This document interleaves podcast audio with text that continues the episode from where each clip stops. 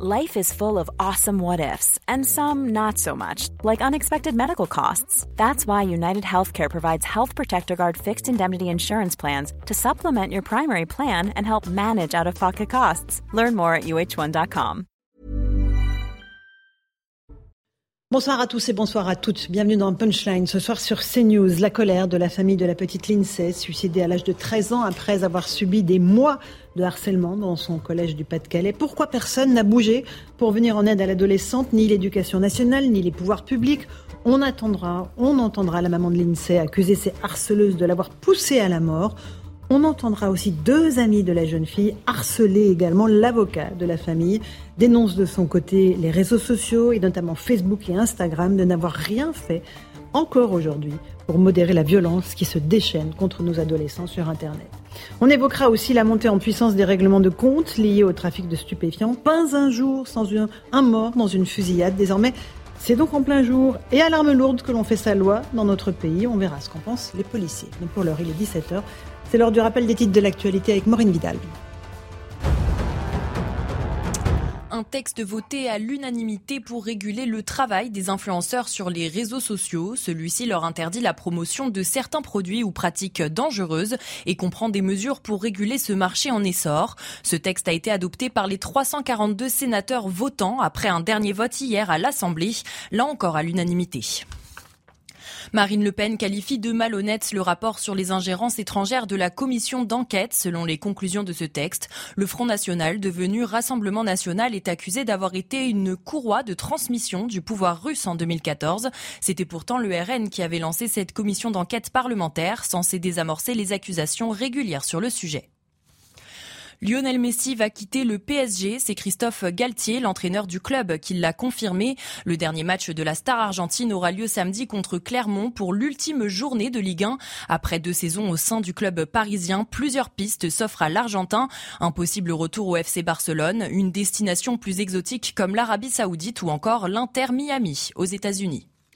Merci beaucoup Maureen Vidal pour ce rappel des titres de l'actualité. 17h01, on est en direct dans Punchline sur CNews avec Eric Nolot, journaliste et écrivain. Bonsoir Eric. Bonsoir Laurence, Nathan Dever, écrivain également, agrégé de philosophie. Jean-Christophe Couvi, euh, policier, unité SGP, secrétaire national d'unité SGP. Nous sommes aussi avec Elian Potier, euh, président de Urgence Harcèlement. Et évidemment, merci d'être avec nous. On aura besoin de de vous entendre sur ce que subissent euh, nos adolescents, nos enfants tous les jours euh, à l'école, pour certains d'entre eux.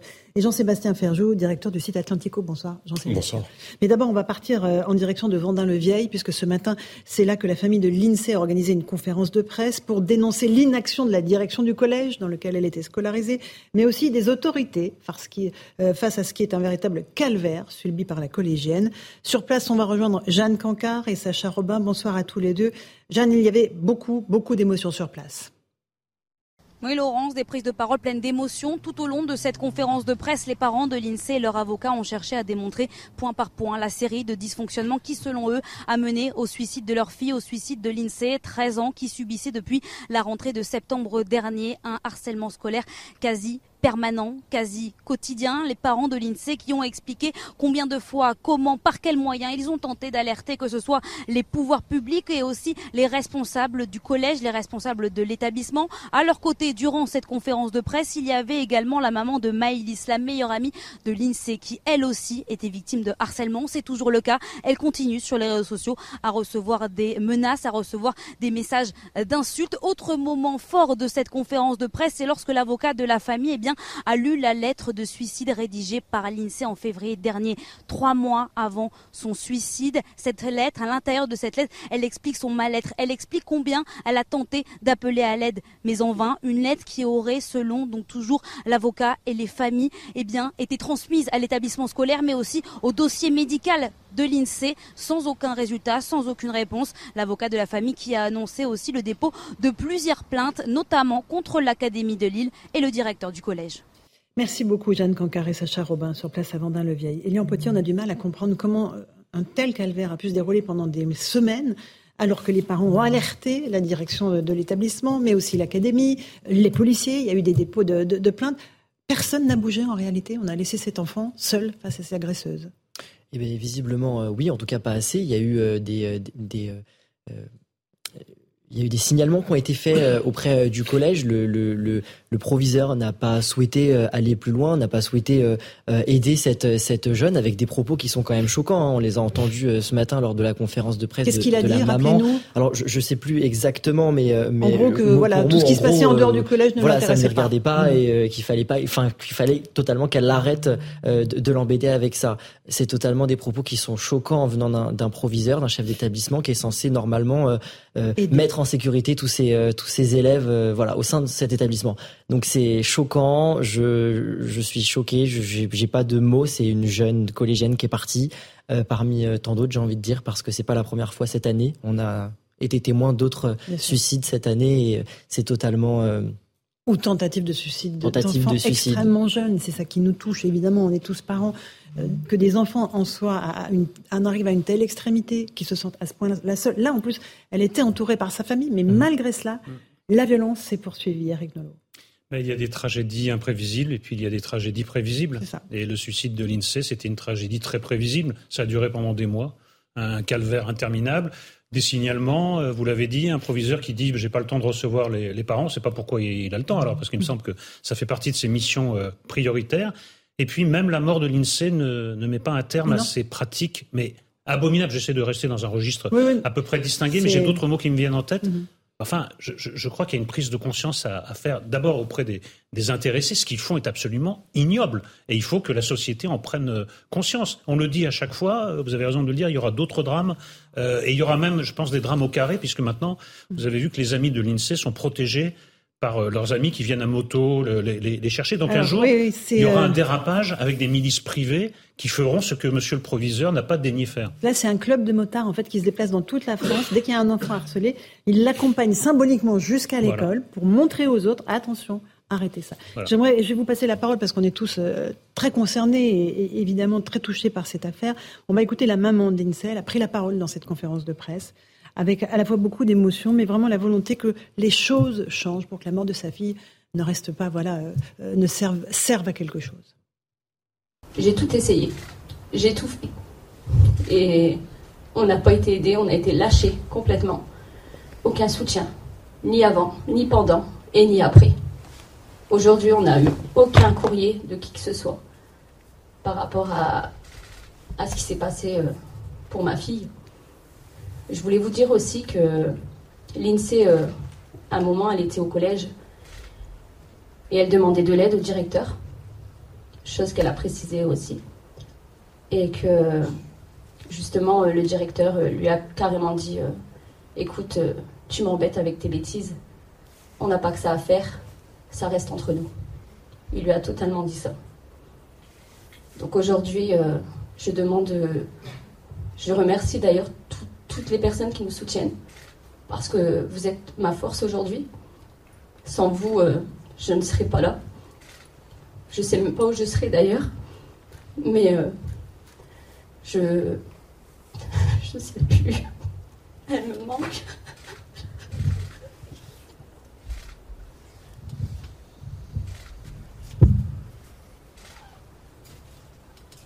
On ne peut que s'incliner devant la douleur de cette maman et avoir envie de hurler, de hurler. Pourquoi est-ce que personne n'a bougé? Euh, Je vais me tourner vers vous, Jean-Christophe Couvi, vous êtes policier, il y a eu des dépôts de plainte. L'avocat dit les policiers n'ont pas bougé. Est-ce qu'il y avait un moyen d'arrêter ce harcèlement qui a conduit à la mort de cet enfant? Alors effectivement, moi aussi, je m'associe à la douleur parce que je suis papa, et je sais ce que c'est euh, d'avoir des enfants, et je me, je, me, je me, mets à la place effectivement de chaque parent euh, qui subit euh, un harcèlement pour ses enfants, et on se sent vraiment impuissant parce que des fois, en fait, on ne sait pas comment faire. Et, et c'est, je, voilà, je trouve ça tout à fait normal. Euh, mais, après, ce que je veux expliquer, c'est que y a là, il y a une enquête en cours. C'est-à-dire que on a pris attache, nous aussi, avec nos collègues sur place, et qui nous ont dit, pour l'instant, euh, effectivement, il y a le procureur de la République qui a tout bétonné. Il y a rien qui transpire. Il y a des auditions. Euh, tout, tout, le monde va être auditionné pour voir, pour faire la lumière sur tout ça. Mais il y avait des plaintes. Il y a, il y a eu des, je, on ne sait pas en fait. Euh, en fait, c'est très compliqué de savoir euh, le, le, le, fond de l'affaire parce qu'on a bien compris que voilà, c'est une affaire qui, qui, qui, était vraiment très sensible. Et, et le but d'une enquête, c'est vraiment de, d'aller en profondeur, de savoir s'il y a eu des ratés, euh, s'il y a eu des loupés, ce qui a été fait, ce qui n'a pas été fait, etc., etc. Donc, et s'il y a faute, ben après, effectivement, en tirer les conséquences et demander des explications aux fauteurs.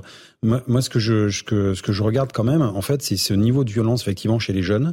Nous, on le voit en tant que policier, on voit que il euh, y, a, y, a, plus de bien ni de mal. On est dans un monde euh, qui, qui est le, monde manichéen entre le bien et le mal, on ne sait pas où est la frontière, et en fait, on, est capable justement, bah voilà, de d'arriver à des, des, actes ignobles. Euh, cette petite est, est, décédée, et en fait, euh, j'apprends comme tout le monde que le, harcèlement continue. Continue. C'est ça qui est terrible, c'est-à-dire qu'on sait pas assez de d'avoir d'avoir éliminé physiquement une personne, il faut en plus salir son nom, il faut tout salir jusqu'au bout. Alors, est-ce que ces personnes, ces jeunes, n'ont pas la portée de leur acte et, et franchement, je m'inquiéterais vraiment du niveau intellectuel de la mm. jeunesse. Euh, ou alors est-ce que c'est vraiment euh, les parents aussi qui, qui, qui, je suis désolé, mais on en revient toujours à l'éducation.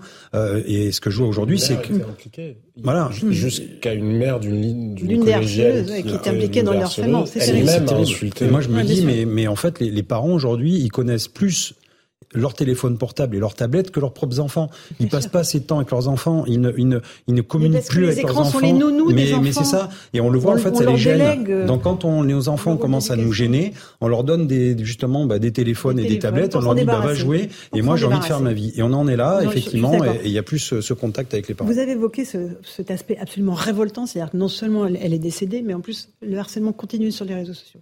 À quel moment les gens qui gèrent Facebook, Instagram, Vont s'occuper de ça ça, on l'attend.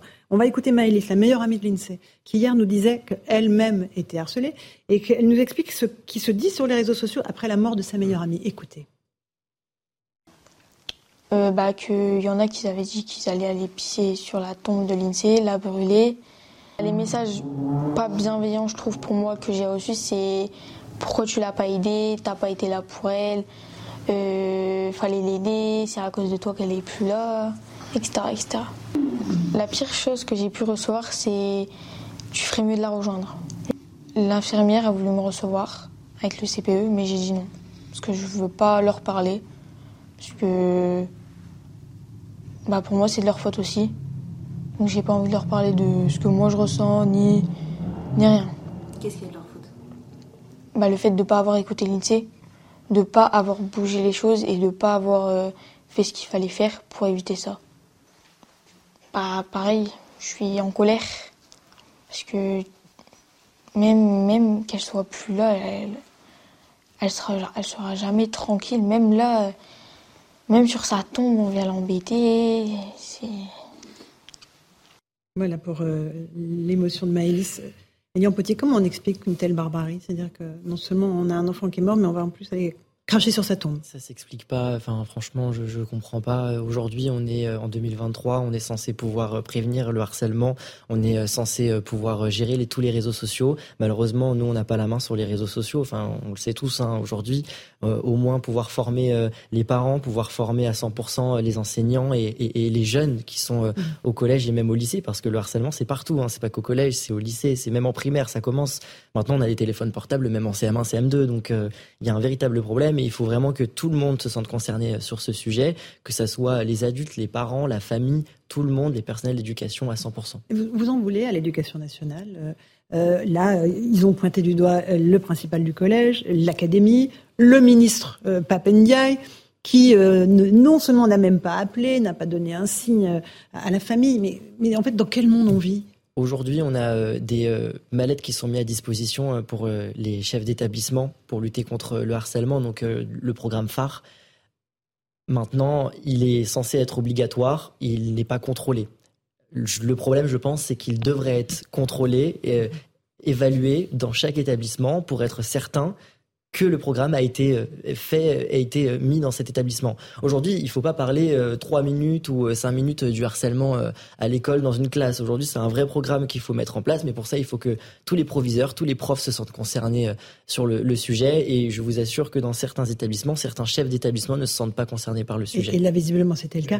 Eric Nolot. On vit, mais dans, le monde de la décivilisation. Le mot a été mais prononcé. Oui, mais j'allais. oui, vous pouvez mettre dans la décivilisation des tas de choses. J'irai pisser sur la sur la tombe d'une gamine qu'on a poussée au suicide, excusez-moi, c'est de la barbarie, c'est de la, décivilisation. Et euh, s'il y a personne pour remettre le, le, le courant dans l'autre mhm. sens vers la civilisation, on assistera à des choses bien pires encore. Qu'est-ce que ça dit au, niveau de notre société en termes anthropologiques, Nathan Devers? Cette violence, cette haine post-mortem, post-mortem. J'ai l'impression, je suis extrêmement prudent, vous l'avez dit, il y aura une enquête, les éléments remontent peu à peu, mais j'ai l'impression que cette histoire tragique de A à Z, illustre en fait l'ignominie des meutes. C'est-à-dire cette situation. Les, meutes sont toujours monstrueuses. Les meutes, ce sont ces collectifs, ces groupes complètement électriques qui court-circuitent totalement la relation entre l'individu et un ensemble. Et euh, ou, si vous voulez, parfois dans les meutes, vous avez des individus qui, pris isolément, ne seraient ni bons ni mauvais, si vous voulez. Peut-être que parmi les meutes de gens qui ont eu ces comportements absolument inhumains, euh, euh, il y a des individus qui, euh, s'ils avaient été dans un autre collège, dans un autre lycée, dans d'autres situations, ne sont pas fondamentalement mauvais. Je ne les connais pas, donc c'est une hypothèse. Mais ce que je veux dire, c'est que quand une meute se forme dans une institution, et particulièrement dans un collège, dans un lycée, dans une école, chez des enfants, c'est toujours un échec profond qui doit remettre en cause la nature même de l'institution. Quand on attaque quelqu'un qui est mort, ça dit quoi de notre société, Nathan Devers? Ben, Ça dit précisément. C'est pas seulement la meute là. Que on parle pas que de la meute. La meute est inarrêtable. Que si vous voulez, quand il y a euh, euh, une, une, meute qui se constitue avec ça, des faut arrêter la meute. il faut eh que ça s'arrête. Aucune décence, aucune forme de culpabilité, aucune forme de, si vous voulez, même d'angoisse morale face à ce qu'on a fait. Et donc, ça veut dire ça, me semble-t-il. Jean-Sébastien Ferjou. Et après, je, passe la parole. Ce que vient de dire Nathan Dever est très important. Effectivement, on l'a vu, y compris dans des moments de processus révolutionnaires. À partir du moment où il y a une meute qui se constitue, il n'y a plus de limite à la violence et il y a une perte de sens et de respect de tout ce qui peut relever euh, du sacré. Et la vie est quand même censée être, euh, être sacrée. Mais il y a bien sûr quelque chose qui relève de l'éducation. Mais moi, je trouve qu'il y a une responsabilité accablante de l'administration, du ministère de l'Éducation euh, nationale. L'enquête démontrera ce qu'il en est. À minima, il semble que le proviseur ou le principal de ce collège soit particulièrement inhumain, parce que quelles que soient ses responsabilités juridiques stricto sensu, quand vous êtes responsable d'un établissement scolaire, qu'un élève vient vous voir pour vous dire qu'il est dans une extrême souffrance, lui dire ça ne me regarde pas, et le renvoyer euh, tout seul comme si ça n'avait pas d'importance, alors que c'est pas nouveau, ça n'est pas le premier cas de harcèlement scolaire. On sait que ça existe, on sait qu'il y a déjà eu des morts. Donc déjà, c'est d'une inhumanité qui est absolument consternante. Mais il y a quand même une responsabilité et de l'administration, comme je vous le disais, et des réseaux sociaux. De l'administration, parce que juridiquement, ça peut être compliqué. Ce qui se passe sur un réseau privé, c'est pas ce qui se passe dans la cour du collège ou dans une classe. Ce qui se passe sur Snapchat, TikTok, Instagram, etc. Il y a des réseaux sociaux qui permettent d'envoyer des messages anonymes, notamment. Mais ça, pour un établissement, pour des professeurs, c'est très difficile. Ça n'empêche pas qu'ils devraient être formés à ça qu'il devrait y avoir plus qu'il n'y en a eu. Vous l'évoquiez. Il y a quand même eu notamment une plateforme de signalement qui a été euh, qui a été déployée, mais c'est un déploiement qui est pas euh, très euh, poussé pour dire euh, pour dire le moins. Et il n'y a aucun accompagnement parce que c'est difficile aussi pour les établissements scolaires. C'est ce qu'il faut comprendre. C'est c'est ça peut être difficile de gérer quelque chose qui se passe dans une cour d'établissement. Mais imaginez Laurence que vous soyez principal dans ce qui se passe sur des boucles de messagerie privée. Mais quand ça se passe à 100 mètres du collège et qu'on vous dit ce qui a été dit, oui, mais ah mais ça ne regarde pas, dehors des grilles. Mais, je, je, suis d'accord avec vous, mais c'est encore la lâcheté de l'administration. C'est encore la lâcheté de l'administration qui fait que c'est l'esprit pas de vague qui s'impose systématiquement, qu'il y a des quartiers où malheureusement les, les professeurs et les chefs d'établissement vivent aussi sous la menace bah, de couteaux, hein, pour parler concrètement. mais là, là, non, mais pas dans cet établissement-là. Hein. Là, pas dans cet établissement-là. Oui, mais, mais, malheureusement, la violence est devenue on va assez l'avocat de la famille de l'INSEE, notamment sur la responsabilité de l'éducation nationale et le silence de Papandiaï. Écoutez-le. Un dernier mot, enfin, euh, vis-à-vis des pouvoirs publics, puisque euh, je crois qu'il y en a marre maintenant de, voir que les ministres préfèrent euh, rédiger deux tweets et là aussi intervenir sur des réseaux sociaux dans un monde où toute forme d'humanité a disparu. Et il est inconcevable que le, ministre de l'Éducation nationale préfère, le 24 mai, 12 jours après la mort de l'INSEE, récompenser 12 élèves d'un collège de Paris pour la lutte contre le harcèlement scolaire, mais pas prendre le soin d'appeler euh, les parents de l'INSEE, pas prendre le soin d'aller à leur rencontre et de partager avec eux quelques mots de compassion. Donc maintenant, nous disons stop, ce fléau doit cesser, chacun doit prendre ses responsabilités et il est bien temps que les pouvoirs publics puissent enfin réagir et prendre compte de, euh, tenir compte de, l'ampleur de ce phénomène euh, pour prendre les mesures qui s'imposent au niveau législatif et à tous les niveaux, puisqu'il s'agit encore une fois d'un débat d'enjeu national qui concerne toutes les familles. Toutes les familles peuvent être victimes de ce qui s'est passé. Euh, le harcèlement touche 10% des enfants et donc nous devons en parler. Nous sommes là pour nous sommes ici pour euh, en parler aujourd'hui et, pour annoncer ces quatre plaintes qui ont donc été déposées. Je remercie Monsieur le maire d'être présent et d'avoir organisé euh, en nous présentant cette salle cette, la possibilité d'organiser cette conférence de presse qui, est là de façon apolitique uniquement pour, pour exprimer son soutien en tant qu'homme d'abord, hein, comme moi avant d'être avocat je suis un homme, c'est un homme aussi et, et, ça fait du bien de savoir que vous êtes tous ici présents et qu'il y a un soutien de la population, même si euh, les pouvoirs publics ont totalement abandonné euh, la famille de l'INSEE. Terrible constat, Eric Nolot. Et après, je passe la parole à M. Ndiaye redéfinisse ses priorités en tant que ministre de l'Éducation nationale. Sa priorité, c'est pas d'aller expliquer à l'étranger que la France est un pays raciste. Sa priorité, ce n'est pas de s'en prendre à l'enseignement privé comme si c'était ce qu'il y avait de plus urgent. Une de ses priorités, c'est de faire en sorte que les élèves dont il a la responsabilité eh bien, ne soient pas soumis à des situations telles que ça les pousse au suicide. Il devrait arrêter toutes ses activités, aller dans cette école, prononcer un discours qui ferait date, mais M. Ndia est en train de prétendre au titre de plus mauvais ministre de l'Éducation de tous les temps. Depuis Louis XIV, comme disait Cantona, un sélectionneur de l'équipe de France. Mmh il y a quelque chose qui ne va pas. on a l'impression que rien ne se passe, tout glisse sur M. Ndiaye, mm-hmm. les tragédies euh, s'empilent et il ne fait rien, il n'en prend même pas conscience, il n'a même pas le, je sais pas le. Appeler la famille, oui, la, la sympathie minimale, le service minimum. Mais en plus, on lui demande beaucoup plus que le minimum. On lui demande de prendre conscience de cette tragédie. Faire preuve d'humanité et, de courage. Juste, Elian Potier, j'aimerais revenir vers vous parce que euh, vous êtes le président d'urgence harcèlement. Qu'est-ce qu'il faut dire aux jeunes qui nous écoutent, qui nous regardent peut-être euh, Il est 17h19, ils sont peut-être sortis des cours. Dès qu'on voit un cas de harcèlement, euh, il faut intervenir dans une cour d'école, dans une classe Il faut le, signaler. Mon association va euh, partout en France pour lutter contre le harcèlement, se déplace dans les collèges, dans les classes, et je leur dis surtout parlez, vous êtes témoin, vous êtes victime de harcèlement, vous pouvez parler les parents peuvent parler, les professeurs peuvent parler aussi, ils peuvent appeler euh, le 30-20 pour euh, la lutte contre le harcèlement à l'école, le 30-18 pour le cyber harcèlement euh, à l'école. leur dire qu'ils ne sont pas seuls. Derrière, il y a beaucoup de gens qui sont disponibles. Il y a plusieurs associations. Je pense à l'association Marion la main tendue. Je pense à d'autres mmh. associations comme la mienne.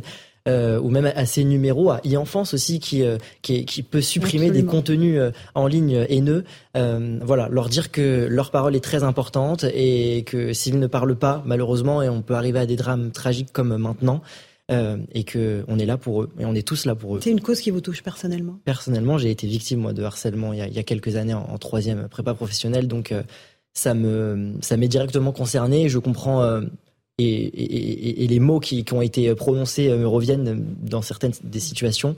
Euh, donc, euh, donc je sais que c'est difficile d'en parler. Je sais que ce sujet est. Qu'est-ce qui a fait que vous avez osé en parler vous? Moi, parce que je trouvais ça totalement injuste de devoir quitter son établissement pour être en sécurité ailleurs. Voilà. J'ai voulu parler de mon homosexualité très vite, on va dire, en, cinquième. Malheureusement, voilà, j'ai eu plusieurs insultes, plusieurs menaces, et donc j'ai quitté cet établissement. Euh, et donc, je sais que je suis pas le seul dans, dans, ce, dans cette problématique. Il y a encore des milliers d'enfants qui, qui n'osent pas parler. Et donc, il faut leur dire que justement, il faut parler et que des jeunes comme moi, comme d'autres, sont là pour euh, les aider. Mais le signal terrible qu'envoie ce directeur d'établissement, et c'est pas peut-être pas l'enquête va établir les responsabilités, c'est que et l'institution ne réagit pas. C'est-à-dire l'enfant parle, on parle à sa famille, euh, se tourne vers les forces de l'ordre et rien ne bouge. Et c'est ça qui est terrible, c'est le signal qui est terrible pour la, libérer la parole des jeunes, parce qu'ils disent mais ça sert à rien de parler, parce que si on parle, il ne se passe rien, ils ne réagissent pas. Il a fait une terrible faute, le, proviseur. Il aurait jamais dû euh, dire ces, mots à, cette euh, jeune et qui a voilà euh, terminé comme ça. Mais j'espère que c'est pas tous les proviseurs quand même dans, en France. Allez-y, terminez votre phrase. J'espère que c'est pas tous les proviseurs qui sont qui sont comme ça. Il y en a quand même qui euh, qui, qui, font de, de cette cause euh, une priorité. Euh, mais, et qui interviennent même si ça se passe à 200 mètres de la, des grilles de leur collège. Il faut que vraiment tous les collèges et lycées soient sensibilisés à ça. Voilà. Euh, moi, ce qui me dans, dans, dans, cette histoire, je veux dire, il y a deux mondes qui s'affrontent. Il y a le monde de l'enfance, des enfants, et qui demandent de l'aide à des adultes. Et en fait, les adultes ne réagissent pas. Alors, peu importe, je ne veux pas jeter l'opprobre sur un tel, un tel, c'est qu'en fait, c'est tous les adultes. Ils ne réagissent pas et ils n'arrivent pas à faire cesser, euh, à faire cesser ce, ce, drame. Et donc, les enfants, imaginez le, le, le, le, message que vous faites passer aux enfants en disant, de toute façon, n'allez pas voir les adultes, ils sont incapables de faire quelque chose pour vous. Et ces enfants-là, qui un jour deviendront adultes, ils vont faire quoi? Ils vont laisser tomber les choses, ou alors pire, ils vont peut-être régler leurs problèmes tout seuls sans la justice, sans le, sans, sans, sans le, euh, toute l'assistance euh, publique entre guillemets, le service public. Et c'est là où on va arriver à un moment donné euh, justement à une confrontation. On va dire, ben, vous savez quoi, le problème, moi je vais le régler tout seul. Et je vais aller utiliser la violence pour régler mmh. le problème parce que personne ne prend ça en main. Et c'est là où est, où est, le vrai souci, c'est que tout le monde se renvoie la balle. C'est très administratif. Hein. pour connaître, pour être dans la police, je peux vous dire que tout de suite, on, on, on, se couvre. Oh là là, c'est pas moi, c'est l'autre. C'était pas mon service, c'est l'autre service. Et là, la frontière, c'est effectivement l'établissement public. ce qui est en dehors, ben, moi après les cours, c'est moi. Bah, pendant les cours, s'il y a quelque chose, c'est moi. Et en fait, c'est ce gap, enfin ce vide entre guillemets que les enfants nous disent, mais en fait, mais qui s'occupe de moi? Voilà, les parents sont pas capables, ou alors ils font ce qu'ils peuvent. Ah, là, ils, ont fait tout ce qu'ils pouvaient. Ils sont aussi, j'allais dire, complètement euh, enfin, euh, ils sont laissés euh, à l'abandon parce qu'ils savent pas vers qui se tourner pour avoir de l'aide. Et c'est ça qui est terrible en fait. Mhm. Et donc l'État est censé être là pour aider justement. Évidemment. Malheureusement, dans le témoignage d'Elian, on entend c'est vous qui avez dû changer d'établissement et c'est et c'est souvent le cas. Alors, les leur restent tranquilles dans leur collège ou leur lycée. Et pire que ça, dans un certain nombre de cas, quand les familles demandent à faire transférer leur enfant, on leur dit surtout ne faites pas référence au harcèlement dans les dossiers parce que sinon le chef d'établissement qui ne veut pas que ça impacte négativement ne la réputation, non, mais voilà. Et donc, c'est, on est dans une situation. et sur les réseaux sociaux, juste parce que vous l'évoquiez mm. tout à l'heure, effectivement, moi, je crois qu'en plus, on se trompe souvent d'angle d'analyse. On essaye beaucoup de gérer la modération mm. des contenus, c'est-à-dire la suppression des contenus. Ben, ça compte, hein. Quand c'est des vidéos et des images des... Bien sûr, sur les photos. Je ne vous dis pas qu'il ne faut pas s'en préoccuper. je vous dis juste que techniquement, c'est mhm. malgré tout extrêmement compliqué au regard du volume qui sont publiés vous y arrivez, hein Mais il y a, mais il y a autre chose. C'est aussi les algorithmes, parce que les algorithmes qui mettent en avant les contenus qui justement font la promotion du suicide, font la promotion de la violence, font la promotion euh, d'un mhm. certain nombre de causes. Ça, on devrait exiger des comptes justement aux réseaux sociaux sur ce qu'il y a dans la boîte noire des algorithmes, et on ne le fait jamais. Une petite pause. On rappelle juste les deux numéros de téléphone importants, Elian Le 3020 pour la lutte contre le harcèlement à l'école et le 3018 pour le, pour cyberharcèlement. Merci beaucoup. On, fait une pause, on se retrouve dans un instant dans Punchline sur CNews. 17h31, on se retrouve en direct dans Punchline. Tout de suite, le rappel des titres de l'actualité avec Maureen Vidal.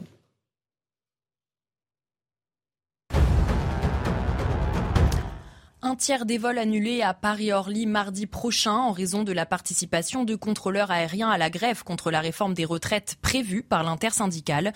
La direction générale de l'aviation civile a également précisé qu'un vol sur cinq en provenance ou à destination des aéroports de Lyon, Marseille, Nice, Toulouse, Bordeaux et Nantes serait supprimé. Le parquet fédéral belge réclame la condamnation de Salah Abdeslam comme co-auteur lors des attentats de Bruxelles en 2016. Au moment des faits, il était emprisonné. Il avait été arrêté quatre jours plus tôt. Le procureur a déclaré qu'il avait porté assistance en toute connaissance de cause. Pour rappel, 32 personnes sont décédées dans cet attentat.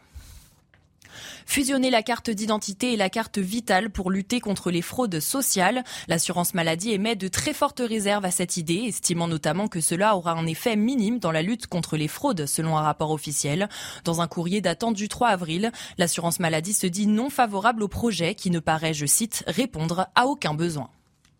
Merci beaucoup Maureen Vidal pour ce rappel des titres de l'actualité. Euh, on a évoqué il y a deux jours euh, l'affaire euh, Mohamed Awas, ce joueur de rugby de Montpellier, pilier du 15 de France, qui a été condamné à un an de prison ferme pour avoir frappé sa femme, peine qui n'a pas été évidemment qui a été aménagée. Il n'est pas été, il n'est pas parti en, détention. Sa femme était venue au procès au tribunal pour dire pour témoigner en sa faveur, pour dire attention, je lui ai pardonné, il faut lui donner une seconde chance. Alors il se trouve qu'on a aujourd'hui reçu des images de vidéosurveillance de cette agression, parce qu'elle a été filmée, ça s'est passé dans un centre commercial de Montpellier. On voit euh, Mohamed Awas frapper sa femme au sol. Attention, ces images sont choquantes. Je vous laisse euh, regarder. Euh, on la voit la frapper, la jeter par terre, lui mettre une gifle, la relever et l'emmener en faisant, en faisant attention à ce qui se passe autour d'eux. Il y avait des images de, surveillance. Tout ça se passe en, public. et voilà, on, est dans une tout simplement parce qu'elle fumait. Hein. Voilà, elle fumait et qu'elle ne lui avait pas dit qu'elle fumait, Eric Nolot. Quand vous voyez ces images. Moi, je suis révolté. Je suis euh, révolté par l'acte, je vais même pas développer, c'est tellement. Enfin bon, là, c'est la barbarie euh, totale. Mais révolté que cet homme soit pas en prison, je le dis franchement, sans détour. Je, vois que le, prétexte est complètement euh, burlesque.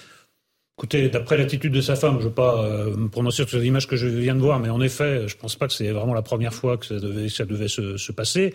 Et puis là aussi, je m'avance un peu, mais enfin, ce qu'a dit cette femme en faveur de son mari, si ça ressemble pas à un cas d'emprise, rien ne sera de l'emprise. Moi, c'est comme ça que je, voilà. Et je pense que c'est un très très mauvais signal que cet homme soit pas en prison.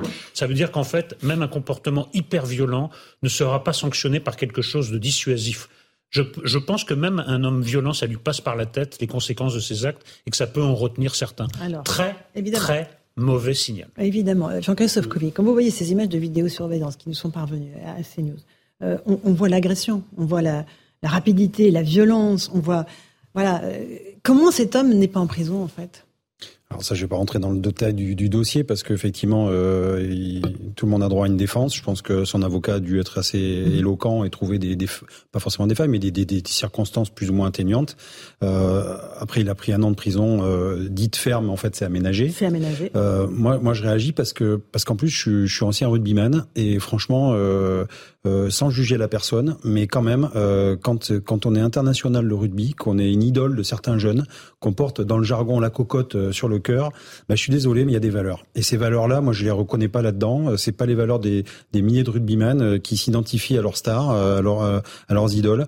Et, et, à un moment donné, quand on a la chance, parce que c'est quelqu'un aussi qui vient des quartiers mhm. défavorisés de Montpellier, qui, qui, était connu sur des affaires de, de, de voilà de, de droit commun, et en fait, quand il a, on lui donne la chance, on lui tend la main d'avoir une carrière internationale, de d'effacer tout ce qu'il a fait derrière et de devenir quelqu'un euh, de, de, bien et de faire le bien autour de lui, on voit bien que les vieux réflexes des fois reviennent hélas, euh, hélas assez rapidement. Mhm. Et après, effectivement, oui, les femmes, on en parle souvent, euh, elles sont victimes, mais en fait, c'est encore une fois la victime d'une. On parle toujours de l'emprise euh, et, bah, de pervers narcissiques aussi. Voilà. C'est beaucoup de pervers narcissiques et je mhm. peux vous dire que pour discuter, nous, nous tous. Ça vous arrive d'avoir des femmes qui se rétractent, qui disent ah non, oui, mais quand vous intervenez surtout ne lui faites pas de mal. C'est ça bien sûr, moi ça m'est arrivé même en, flagrant délit. Je veux dire, c'était euh, euh, non, on lui fait pas de mal, c'est le père de mes enfants, je l'aime, euh, euh, je veux pas qu'il ait de problème, je vais retirer ma plainte, etc. Alors les plaintes se retirent peut-être, mais le procureur de la République lui peut poursuivre encore. Il a l'opportunité des poursuites. Et, et donc c'est très compliqué. Vous êtes policier, vous êtes au milieu de tout ça, et on voit bien que d'un côté vous voulez faire votre boulot, de l'autre côté on voit que les femmes elles sont sous emprise mhm. parce qu'effectivement il y a tout l'après. C'est-à-dire par exemple il y a aussi les revenus, il y a les enfants, et donc elles passent dans un tunnel, elle est soureuse entre guillemets, elle se dit mais en fait là je vais tout perdre, je vais tout casser et c'est mm. ma faute. Et en fait ces, ces personnages-là arrivent à faire culpabiliser leurs femmes en disant mais en fait et on en a vu souvent c'est ma faute, je l'ai poussé à bout. Et je suis désolé quand on est un homme et, et quand on a un peu de valeur, eh bien on se maîtrise tout le temps.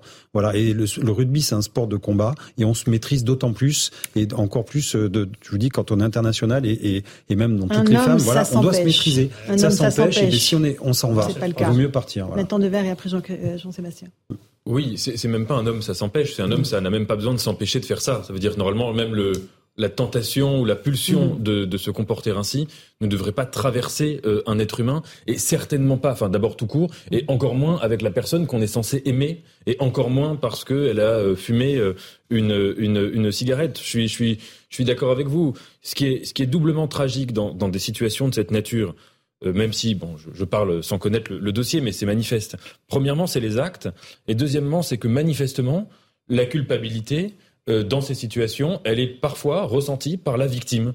Euh, ce sentiment-là de se dire j'ai en effet poussé à bout, la personne qui m'a frappé va avoir des soucis judiciaires par ma faute, etc. Donc là, il y a une chose, une inversion qui est totale. Et encore une fois, moi, je ne présenterai pas la chose en disant qu'il faut s'empêcher. Ça veut dire que normalement, ça ne devrait même pas mhm. être une pulsion qui pourrait exister. Et ça, c'est un, c'est un, c'est un travail qui, au-delà de la justice, doit être un travail de d'éducation euh, civique, un travail de, de changer les mentalités, de changer les imaginaires, ce qui est déjà en train d'être fait, mais qu'il faut continuer et qui se fait, hélas, c'est terrible à dire, mais qui se fait hélas sur le temps long. Dire, pour, pour changer totalement, euh, définitivement, on espère ce genre de mentalité. Ça, se fait malheureusement euh, dans, le temps qui est long. Jean-Sébastien Ferjou, on voit cette vidéo de l'agression, elle est claire, nette, précise, euh, il n'y a, pas de circonstances atténuantes, mais il y a ce qu'a dit sa femme, celle que l'on voit sur cette image, à terre, qui prend des coups. Elle dit voilà, laissez-lui une seconde chance, je ne veux pas qu'il aille en prison, euh, c'est quelque chose qu'on on analyse fréquemment et qu'on rencontre fréquemment dans ce type de violence conjugale. Oui, c'est très difficile de se prononcer sur ce cas-là parce qu'on n'est pas dans leur vie à eux, même si on voit, au-delà de lui avoir reproché d'avoir fumé, il était aussi inquiet parce qu'il disait si elle me ment là-dessus, c'est donc qu'elle peut me mentir sur autre chose. Et il était inquiet parce qu'elle travaillait, il était inquiet à l'idée qu'elle puisse avoir des collègues hommes. Donc on voit qu'il y a un substrat culturel aussi qui euh, mm. entre dans tout ça. Moi, ce qui me dérange parfois, c'est quand on surpolitise les discours sur la violence, sur les violences euh, faites femmes parce qu'il y a une dimension personnelle au sens pour s'en protéger. C'est-à-dire que bien sûr que ça doit être une grande cause nationale, bien sûr que la police, bien sûr que la justice doivent s'en saisir. Mais quand on est face à l'emprise, l'État ne peut pas grand-chose face à l'emprise parce que c'est aux personnes qui en sont elles-mêmes l'objet de réagir parce que c'est ce que vous leur disiez. dire si vous parlez, on vous croit, si vous, vous parlez, on vous protège. Pour ça si je, parlez, pas, je pose pas l'un à euh, l'autre quand, quand je vous dis quand on surpolitise les choses et qu'on considère que finalement c'est uniquement la société, ça n'est pas que la société, ce sont aussi des relations interpersonnelles. Par exemple, bien souvent, il y a l'emprise financière. On en parlait tout à l'heure. Ça n'est pas parce que ce sont nécessairement des femmes qui, au départ, étaient dans une situation de dépendance financière ou économique. Ce sont aussi des femmes qui entrent dans une situation de dépendance. C'est ce que ça fait partie de l'emprise. Justement, à force de faire perdre euh, sa confiance à quelqu'un, de contrôler le moindre de ses gestes. Alors, ça peut être une cigarette, mais comme ça peut être une dépense, pourquoi es-tu allé acheter euh, je ne sais quoi? Et on le sait très bien, ça se construit comme ça. Et du coup, les femmes en question sont encore plus prisonnières. Mais ça, il n'y a que elles qui puissent réagir parce que quand vous y êtes confrontés dans la vie, parfois vous y êtes en tant que policier, quand on a pu peut-être les uns et les autres y être confrontés. Tant que le déclic ne s'est pas fait, c'est très difficile et on peut toujours parler justement de la réaction de la police, de l'État, etc. Il faut que le déclic se fasse dans l'esprit et que les gens comprennent qu'on ne sauve Mais personne malgré lui. Malgré c'est lui. ça, Oui, malgré lui, Et parce que c'est ça souvent peut être ça. à la dixième, les femmes, plus onzième, que les douzième, hommes, treizième fois. se Mais- donnent cette mission-là de Eric- sauver de la dépression, de l'alcoolisme, de la violence, de ça, je ne sais quoi. Ça n'existe pas de sauver quelqu'un sans que lui-même ne veuille être moi, je suis sauvé. pas d'accord. Je, Jean-Christophe je- je me pose une question philosophique. Est-ce qu'on n'arrive pas à un point où il faut plus considérer que, ce que les images qu'on voit, c'est de la violence faite à une femme, il faut considérer que c'est une violence faite aux femmes. C'est-à-dire qu'il faut passer outre les explications de, de, de cette dame, parce que les images, on voit qu'elle fuit. On voit qu'elle a une manière de se protéger Oui. qui est le, le- le signe que c'est pas la première fois. Elle sait comment se protéger. Elle se protège avec les jambes. C'est pas quelqu'un qui réagit Oui, à une les- agression qui tombe, qui tombe du ciel. Il faut dire, écoutez, on est arrivé à une telle situation. Les viol- les violences faites aux femmes sont insupportables. Madame, euh, ce que vous nous racontez sur votre mari, on va le mettre de Oh, côté. là, vous êtes sous emprise. Point. On va le, le punir comme il mérite. Et vos arguments, pour l'instant, on va les écarter. Oui, Moi, je me je suis demande d'accord avec vous, mais s'il il y a, faut il y pas a la phase changer. d'avant. Il y a la phase d'avant, il y a la phase de ce qui se passe dans l'intimité des foyers. Je sais il n'y bien, a mais pas il faut changer de logiciel. vidéosurveillance. Parce que, que cet homme soit pas en prison, c'est scandaleux. Bah, c'est un signal terrible. Non, terrible. Nathan et ensuite. Sans commenter le cas particulier de ce couple, dont je ne connais pas la configuration totale, mais en effet, euh, ces situations d'emprise, où vous pouvez avoir, par exemple, une femme qui va être dans une emprise euh, économique, financière, je parle même pas seulement du psychologique, à supposer qu'il y ait une femme qui soit victime de violence, mais qui sait que si elle commence à, euh, à, à- à se plaindre, à porter plainte et à faire des démarches, qu'elle va avoir euh, des problèmes euh, économiques absolus, qu'elle n'aura plus euh, à- pour se, à se nourrir, pour se loger, etc. Ça crée des situations d'emprise où, en effet, là, ça devient obligatoirement du ressort de l'État. Parce que c'est pas seulement parfois des, je, par exemple, je ne sais pas là, je, je, je ne parle pas de ce couple en particulier, mais il peut y avoir des femmes qui peuvent euh, euh, dire euh, un discours qu'elles pardonnent, mais qu'en fait derrière c'est une emprise économique qui se joue. Je vais donner un exemple encore plus radical d'emprise les violences sur les enfants. Un enfant qui est euh, qui est, qui est battu, euh, évidemment, euh, et, et, et on- sur ceux qui ont peut-être connu des situations autour d'eux où c'est où c'est ainsi, évidemment que euh, c'est une fable euh, d'imaginer que facilement comme ça, il va pouvoir euh, euh, se plaindre contre ses parents et que la situation va s'arranger. Et évidemment, je ne sais pas si ça vous arrive parfois dans la rue, on voit des parents dont on voit très bien qu'ils sont violents avec leurs enfants, euh, qu'ils le sont chez eux. C'est et, et que, que faire dans ces situations? Ça ne peut être que du ressort de l'État. Et on peut évidemment pas dire que c'est aux individus de sortir par eux-mêmes de leur emprise. C'est pas Alors. ce que je disais. Moi, je parlais Et juste de Jean-Christophe, distinguer deux, ok. deux- Non, mais juste pour préciser Terminé, deux moments. Il y a le moment avant le déclic, et ça, malgré tout, c'est aux individus d'avoir le déclic parce que l'État ne peut pas provoquer le déclic. Regardez l'attitude de cette femme. Parce que là, il y a une Si, procédure. Non, mais oui, mais Eric, Balancez-le je- j'entends ce prison, que ça vous va dites. être un déclic. Mais là, il y a une procédure judiciaire, mais vous n'êtes pas dans l'ensemble des foyers français Évidemment. où il n'y a pas de procédure judiciaire. Alors. Et dans cette phase d'avant le déclic, il faut distinguer. Oui, une fois qu'il y a eu le déclic, il faut que tous les moyens de l'État soient présents derrière, déjà pour que avant le déclic, les gens sachent aussi que euh, s'ils l'ont, euh, il y aura du soutien. Mais ça n'empêche pas qu'il y a ces deux moments différents. Jean-Christophe. Oui, alors pour l'instant, on n'a pas inventé le gilet pare-balles de la psyché, hein, justement. Euh, ça serait pratique si un jour on pouvait, on pouvait inventer ça. Mais, mais effectivement, l'emprise, elle est terrible parce que c'est un huis clos, une famille, euh, c'est un huis clos. On ne sait pas ce qui s'y passe et nous, policiers, on arrive là-dedans et on fait une intrusion dans, dans une vie intime. C'est des scènes fait- apocalyptiques parfois mais quand oui, vous arrivez. et hein. mais ça va jusqu'au meurtre, des Bien coups sûr. de couteau. euh, c'est et puis là, on- comme on disait des fois, on, on disait mais en fait il y a plein de femmes, euh, qui- enfin il y a plein d'hommes qui vont dans les hôpitaux avec des bouquets de fleurs et on sait très bien pourquoi. C'est parce que euh, voilà ils ont ils ont ils ont tabassé leurs femmes, ils vont se faire euh, ils vont se faire pardonner. C'est toujours la dernière fois, pardonne-moi. euh, et en fait à chaque fois ils se mettent, c'est jamais leur faute à eux, c'est toujours la faute de l'autre personne et c'est toujours les dévaluer, c'est toujours les rabaisser. Et quand vous avez plus votre ego, de toute façon euh, vous êtes euh, un ego négatif, vous ne vous aimez plus, euh, forcément l'autre prend le dessus et c'est vraiment un rapport très psychique et c'est bizarre parce que c'est pas forcément que des gens cultivés qui arrivent à être des pervers narcissiques, mais c'est une espèce d'intelligence sociale qui fait mhm. que on connaît les faiblesses des, des, des, de, de, la, du conjoint ou de la conjointe et on s'attaque là-dedans et c'est une, entreprise de démolition jour après jour et après en face de vous, ben, il y, a, y, a, une victime mhm. parce que la personne n'a plus de défense. Mais sur l'entourage compte parce que encore une fois, le niveau de violence monte petit à petit dans un couple. Hein, c'est euh, des mots, puis après c'est une bousculade, puis après tout est une, toute une affaire de gradation. Et en fait, le mm. niveau de violence monte et la victime ne s'en aperçoit pas. parfois. Et, donc parfois, il faut que des, des signaux soient envoyés par l'entourage. C'est rare qu'un meurtre tombe du ciel comme ça. il y a eu des, ça, ça, dure, ça monte depuis des mois et des mois.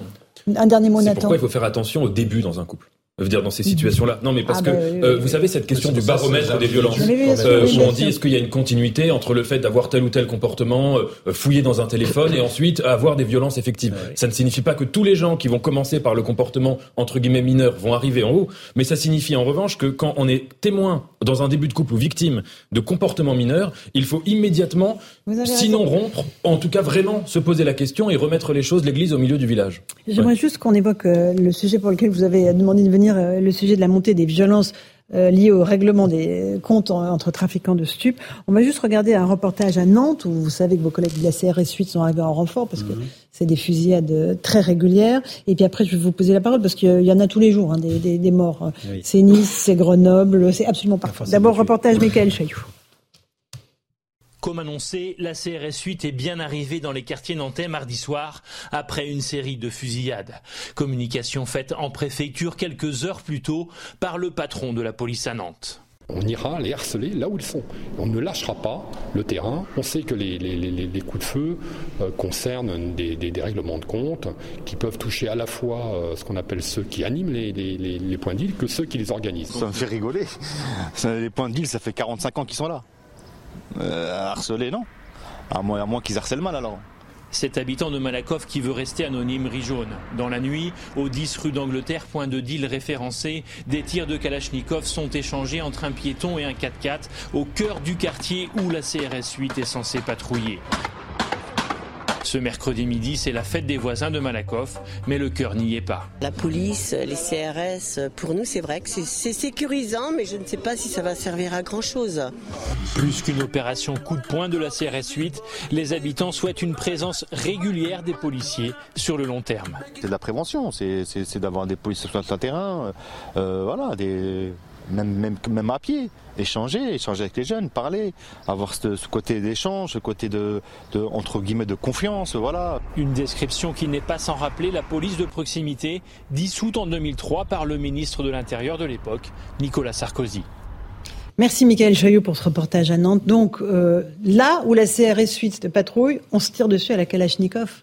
C'est quand même, ça laisse toi, euh, Jean-Christophe Couille. Oui, enfin, euh, les CRS, la CRS 8 ou les autres CRS, parce qu'il n'y a pas, que la, il a pas que la CRS 8. Hein, je sais non, mais là, c'est, c'est typiquement l'endroit où ils devaient patrouiller. Ah ben, oui, ils y sont, mais peut-être qu'ils étaient en affaires, peut-être qu'ils étaient appelés ailleurs. Enfin, je veux dire, on peut pas laisser un quart de CRS en bas des tours euh, à Malakoff, à H24. Il y a aussi des, on appelle ça des patrouilles dynamiques. on peut pas mettre des guérites avec des miradors. Enfin, je veux dire, voilà, on va, on va, on va, boucler des quartiers entiers, c'est pas possible.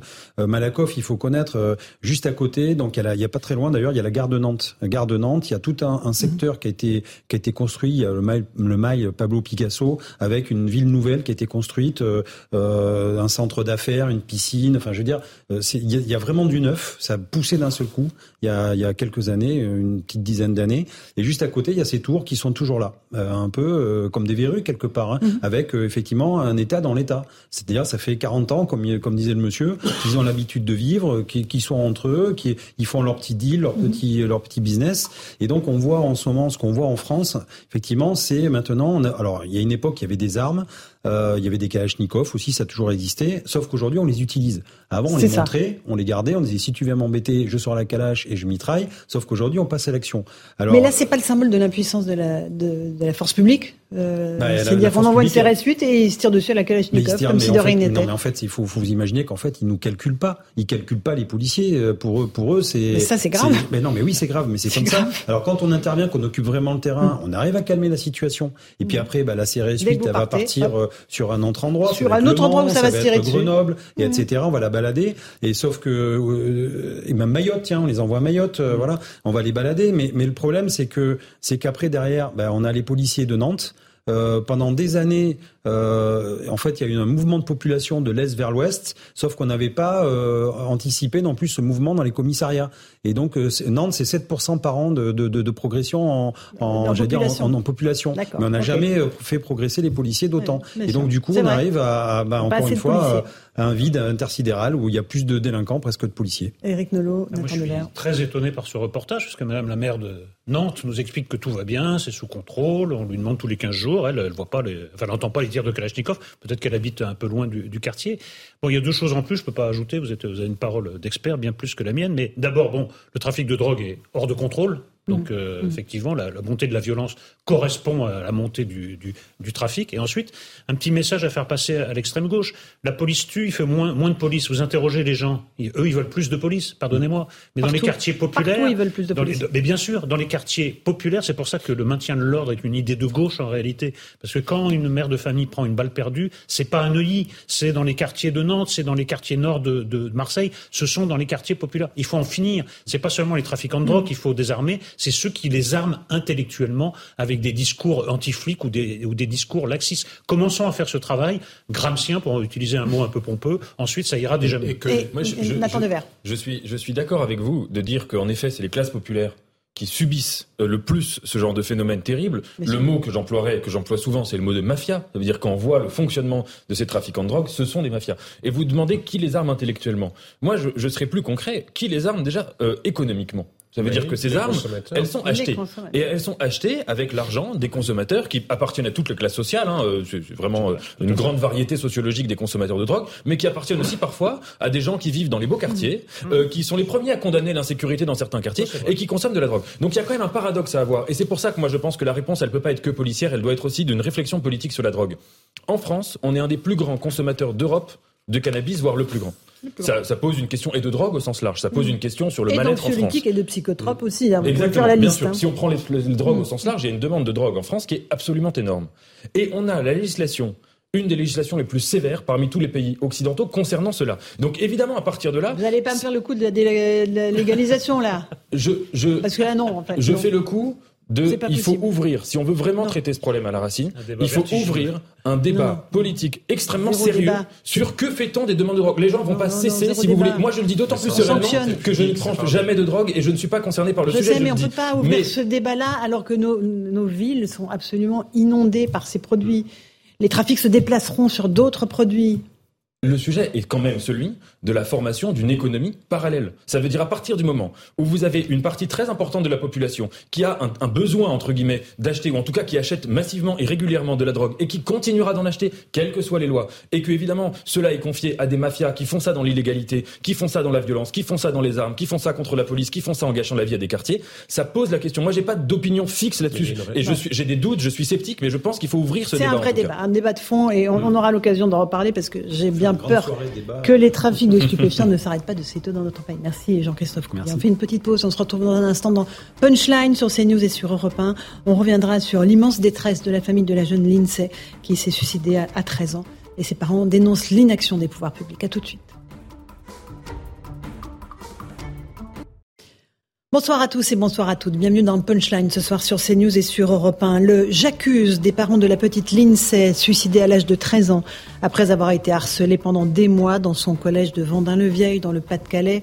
Un J'accuse qui vise l'éducation nationale pour n'avoir rien fait afin d'empêcher le drame, avec en prime un ministre Papendiaï indifférent au drame qui s'est déroulé. Un J'accuse vis-à-vis des réseaux sociaux qui continuent à répandre leur haine à l'égard d'une jeune fille morte mais aussi un j'accuse à l'encontre des forces de l'ordre qui n'ont pas réagi assez vite aux plaintes déposées par la victime. On va entendre la colère et le désarroi de la maman de Lindsay, mais aussi de plusieurs de ses amies de classe qui, elles aussi, sont harcelées.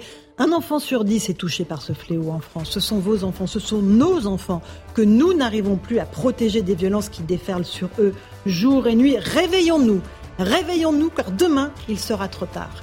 Voilà pour l'essentiel de nos débats ce soir. Ce sera juste après le rappel des titres de l'actualité.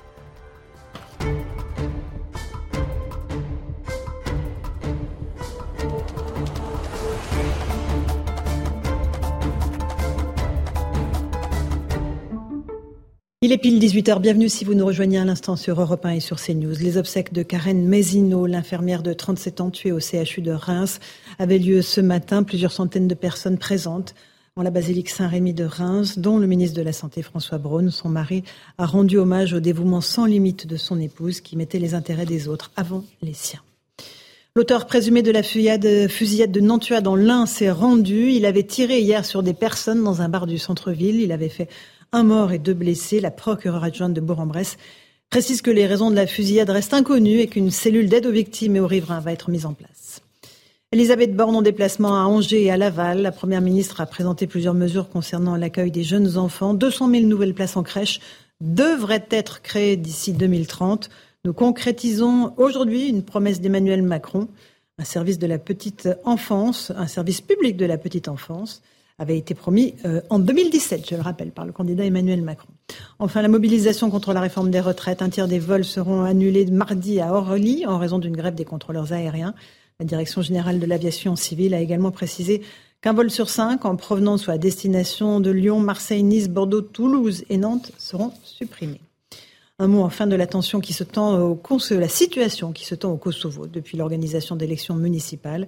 L'OTAN a renforcé sa présence en envoyant des militaires, notamment autour d'une mairie du Nord, alors que des chars serbes ont pris la direction de la frontière. Le Kosovo est un indépendant depuis 2008, mais le territoire est toujours revendiqué par la Serbie. Voilà pour le rappel des titres de l'actualité.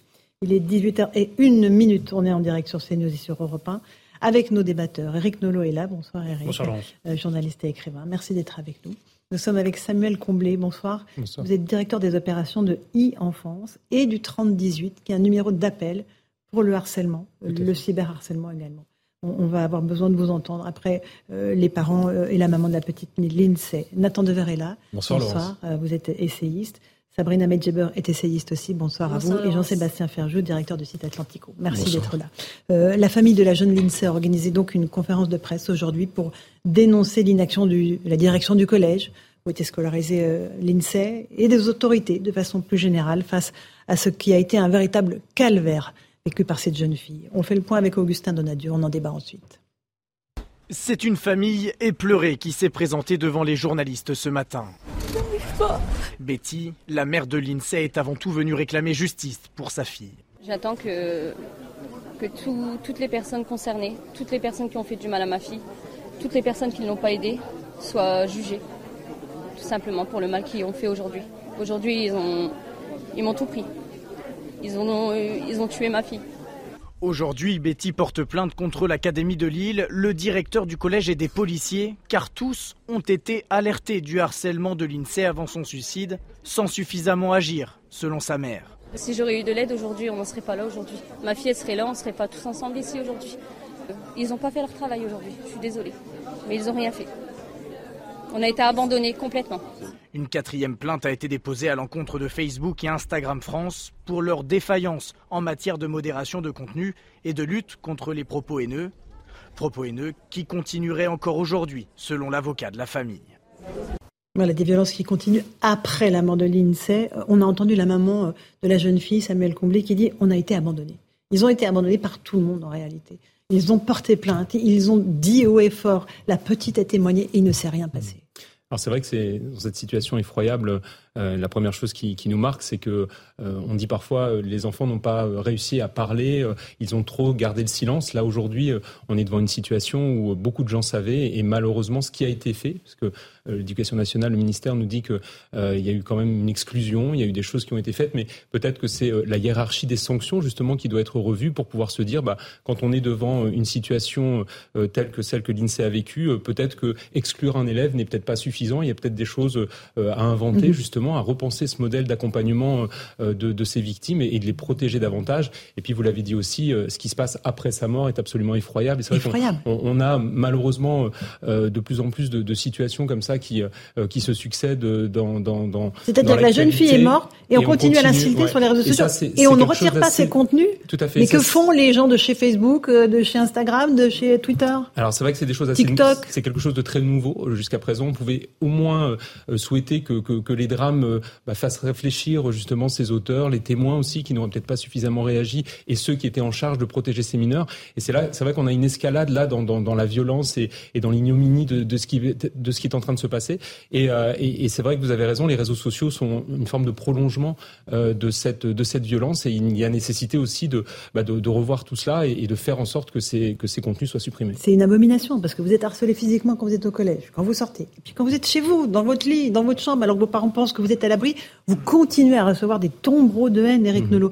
Et on est, on est à la fois très en colère et démunis euh, face à une telle barbarie. Ben, on se demandait ce que recouvrait le mot décivilisation que le président de la République a emprunté au sociologue Norbert Elias. Ben, chaque, euh, chaque jour qui passe nous apporte un élément de la réponse. Voilà, la décivilisation. La vie n'est pas sacrée, on pousse quelqu'un au suicide, et même quand il est mort, il y a une forme de sacré dans la mort. Mais là aussi, euh, je, je, cite un des tweets, j'irai pisser sur sa tombe, etc. Je regrette d'être mmh. direct, mais enfin, c'est quand même ça qui se passe. Tous les signaux étaient au rouge et il n'y a pas eu de réaction de la part du proviseur qui a dit euh, textuellement qu'il avait autre chose à faire, qu'il n'avait pas le temps. Pas de l'éducation nationale, Monsieur Ndiaye est occupé, enfin d'autres, semble-t-il. Peut-être que tout le monde va réagir maintenant, Eric. Vous savez, euh, voilà. Mais c'est révoltant. C'est trop tard. C'est révoltant parce que euh, on se dit que ça ne suffira pas pour éviter d'autres drames. D'autres drames sont déjà programmé. Il y a d'autres Lindsay qui sont en train de vivre le même calvaire. Mais il y a sa meilleure amie. Et sa meilleure amie, voilà. Mais, mais dans d'autres coins de France, la même absence de réaction, ça aboutira au même résultat. Et écoutez, les réseaux sociaux, vous avez touché un point très important. Il y a des réseaux sociaux qui, à l'exposition de la moindre nudité, réagissent en un quart de seconde. Un quart de Pourquoi est-ce que des menaces de mort ne font pas l'objet du même traitement instantané? Mhm, Vous avez raison. Euh, Jean-Sébastien Ferjou. On n'a pas pris en tant que société la mesure de ce que les réseaux sociaux avaient changé. Ça, ça change techniquement ce qu'il est possible de faire parce qu'avant le harcèlement était limité bah, forcément à des endroits physiques. Encore fallait-il qu'il y ait une interaction avec les individus. Maintenant, c'est, vous l'évoquiez tout à l'heure, c'est 24 heures sur 24. Et même si vous vous retirez vous-même des réseaux sociaux, vous pouvez quand même arriver à l'école et que d'autres sur des boucles et continuer à vous insulter, à échanger des photos ou des fausses photos euh, d'ailleurs, parce que beaucoup de choses sont possibles techniquement maintenant, même si euh, bah, les, enfants eux-mêmes n'y participaient, pas. On n'a pas pris la mesure de ça. Bien souvent on essaye de le traiter par la conséquence plutôt que par la cause. Bien souvent on essaie de gérer la modération. Bien sûr que les contenus les plus ignobles, il est possible de les modérer, de les, de les retirer. Mais quand on regarde le volume de ce qui est publié chaque jour, c'est un défi technologique qu'il ne faut pas sous-estimer. Mais on est à l'heure de chat GPT. Les algorithmes, il devrait pouvoir retirer ces contenus. Ce sont quand même deux, deux enjeux technologiques assez différents. Il y a la modération et puis il y a l'algorithme. Qu'est-ce qui est promu comme contenu? Parce ah que bah c'est aussi ce qui impacte les comportements des individus. Quand vous voyez qu'il suffit de 20 minutes passées sur TikTok pour que des enfants de 12 ans, par exemple, au bout de 20 minutes, de toute façon, ils vont mécaniquement avoir été confrontés à des contenus qui font la promotion du suicide, parce que c'est ça aussi. Donc on parlait de, de, la valeur de la vie, mais vous imaginez, un enfant, enfin de 12 ans, il n'est pas en train de se renseigner sur le suicide, hein, je ne crois pas, enfin pas, pas naturellement, sur euh, la promotion de l'anorexie, la promotion des drogues, et cette exigence sur les algorithmes, la boîte noire absolue, ça a un impact. Mm. C'est une révolution cognitive, ça change notre capacité d'attention, notre durée d'attention. Vraiment, en tant que société, on n'en a pas pris la mesure. Et là, je vois que le ministre de l'Éducation nationale, mais ça a l'air de lui échapper, mais absolument, aussi bien dans la gestion concrète euh, par l'éducation nationale dans le quotidien que sur ces enjeux-là. Et euh, quand je regarde la loi numérique euh, qui est publiée à l'heure actuelle, elle est très liberticide par un certain nombre d'enjeux, mais on ne demande absolument rien aux géants de la Silicon Valley sur la boîte noire de ce qu'il y a dans leurs algorithmes. Alors, Sabrina Medjeber, un petit mot sur euh, euh, ce drame, cette décivilisation. absolument. Euh, ce drame, c'est encore une fois un exemple illustratif de l'inertie de la machine éducative lorsqu'il s'agit des questions de harcèlement et d'enfants. Et par, extension, et par extension pardon, de, professeurs. Hein. On se souvient que Samuel Paty également avait fait l'objet d'une cabale, avait appelé à être protégé ou mis en retrait, et, et, ses supérieurs lui ont refusé malheureusement cette possibilité, et on sait comment ça s'est terminé. Alors effectivement, euh, c'est là où c'est intéressant et malheureux en même temps, c'est ce changement de paradigme où en fait la victime doit s'adapter au système. Je ne sais pas si vous vous souvenez de l'histoire de Maël, dont les parents ont dû rencontrer euh, à l'époque Parce qu'ils ont médiatisé l'affaire, parce que le papa est venu sur CNews et sur Europe 1 pour dire attention. Absolument, C'est que comme ça qu'on s'en sort. Il était effectivement, les parents avaient rencontré euh, l'épouse du, du, chef de l'État, absolument, Brigitte Macron, et c'est grâce à cette rencontre que l'enfant a pu être enfin déscolarisé et donc Maël protégé euh, en définitive. A pu et dans absolument, son et absolument. Donc il y a un vrai problème en réalité euh, au sein même de l'école du jugement du harceleur et de la politique de déscolarisation des harceleurs. Et encore une fois, malheureusement, on peut faire le rapprochement avec ce dont on parlait hier, par exemple, les, les, les femmes qui mettent aujourd'hui des robes dans les métros, qui doivent s'adapter en réalité à la société qui est de plus en plus délinquentielle, plutôt que d'être protégées par des auteurs. Absolument. euh, plutôt que d'être protégés par un système qui est censé justement les protéger et en particulier les adolescents où on sait qu'il y a des éléments structurants de la personnalité qui sont réellement à prendre en compte notamment le processus de sociabilisation. Et lorsqu'un enfant est désociabilisé, évidemment, ça crée des traumas. Alors, on, a, on sait que sur le site de la, du ministère de l'Intérieur, il y a une campagne qui a été lancée euh, mhm. qui s'appelle Et si c'était toi, où il est indiqué clairement qu'il y a des référents auxquels on peut s'appuyer, le CPE, le prof principal ou le chef d'établissement. Mais la plupart des enfants sont absolument terrifiés. Pourquoi? Parce qu'ils ont peur des représailles, des représailles de la meute qui agit effectivement via les réseaux sociaux, où on se constitue des avatars identitaires avec des applaudissements. D'accord, Sabrina, mais là, dans le cas de l'INSEE, tout a été fait. Tous les signalements ont été faits. Absolument, c'est là où au collège, à l'académie, c'est là où ça a été d'autant plus dramatique. Rien parce qu'ils ont été informés et rien n'a été fait, ce, qui évidemment est largement compréhensible quant à la colère des parents. Allez, on fait en plus du drame qu'ils les ronge. Je vous passe à nouveau la parole, Samuel Comblé, puisque vous êtes directeur des opérations de en France dans un instant, et Nathan Dever aussi. On entendra aussi l'une des amies d'Océane, parce que euh, l'une des amies de l'INSEE, pardon, elle s'appelle Océane. L'INSEE est morte, mais ses amis continuent à être harcelés de la même façon qu'elle. C'est absolument dramatique. A tout de suite dans Punchline. Il est 18h16, on se retrouve en direct sur Europe 1 et sur CNews dans Punchline. On est avec euh, l'avocat de la famille de l'INSEE, Maître Pierre de Buisson. Merci beaucoup, Maître, d'être avec nous. Euh, vous êtes en duplex avec Laurent Sélarié. Avant de vous passer la parole, j'aimerais juste qu'on écoute la maman de l'INSEE. Vous étiez à ses côtés ce matin à Vendin-le-Vieil pour euh, qu'elle exprime sa colère, évidemment son désespoir, mais aussi sa colère parce qu'elle estime avoir été abandonnée. Écoutons la maman de l'INSEE. J'ai tout essayé. J'ai tout fait. Et on n'a pas été aidé, on a été lâché complètement. Aucun soutien, ni avant, ni pendant et ni après. Aujourd'hui, on n'a eu aucun courrier de qui que ce soit par rapport à, à ce qui s'est passé euh, pour ma fille.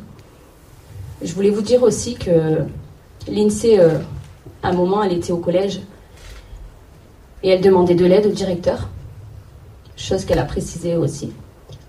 Et que justement, euh, le directeur euh, lui a carrément dit euh, Écoute, tu m'embêtes avec tes bêtises. On n'a pas que ça à faire. Ça reste entre nous. Il lui a totalement dit ça. Donc aujourd'hui, je demande. je remercie d'ailleurs toutes les personnes qui nous soutiennent. Parce que vous êtes ma force aujourd'hui. Sans vous, je ne serais pas là. Je ne sais même pas où je serais d'ailleurs. Mais je, je sais plus. Elle me manque. Maître Pierre de Buisson, on vient d'entendre l'émotion de la maman de l'INSEE. Vous étiez à ses côtés ce matin. Elle dit avoir été abandonnée. Euh, c'est ce que vous avez constaté, vous aussi, euh, au regard du dossier. Ils ont été abandonnés.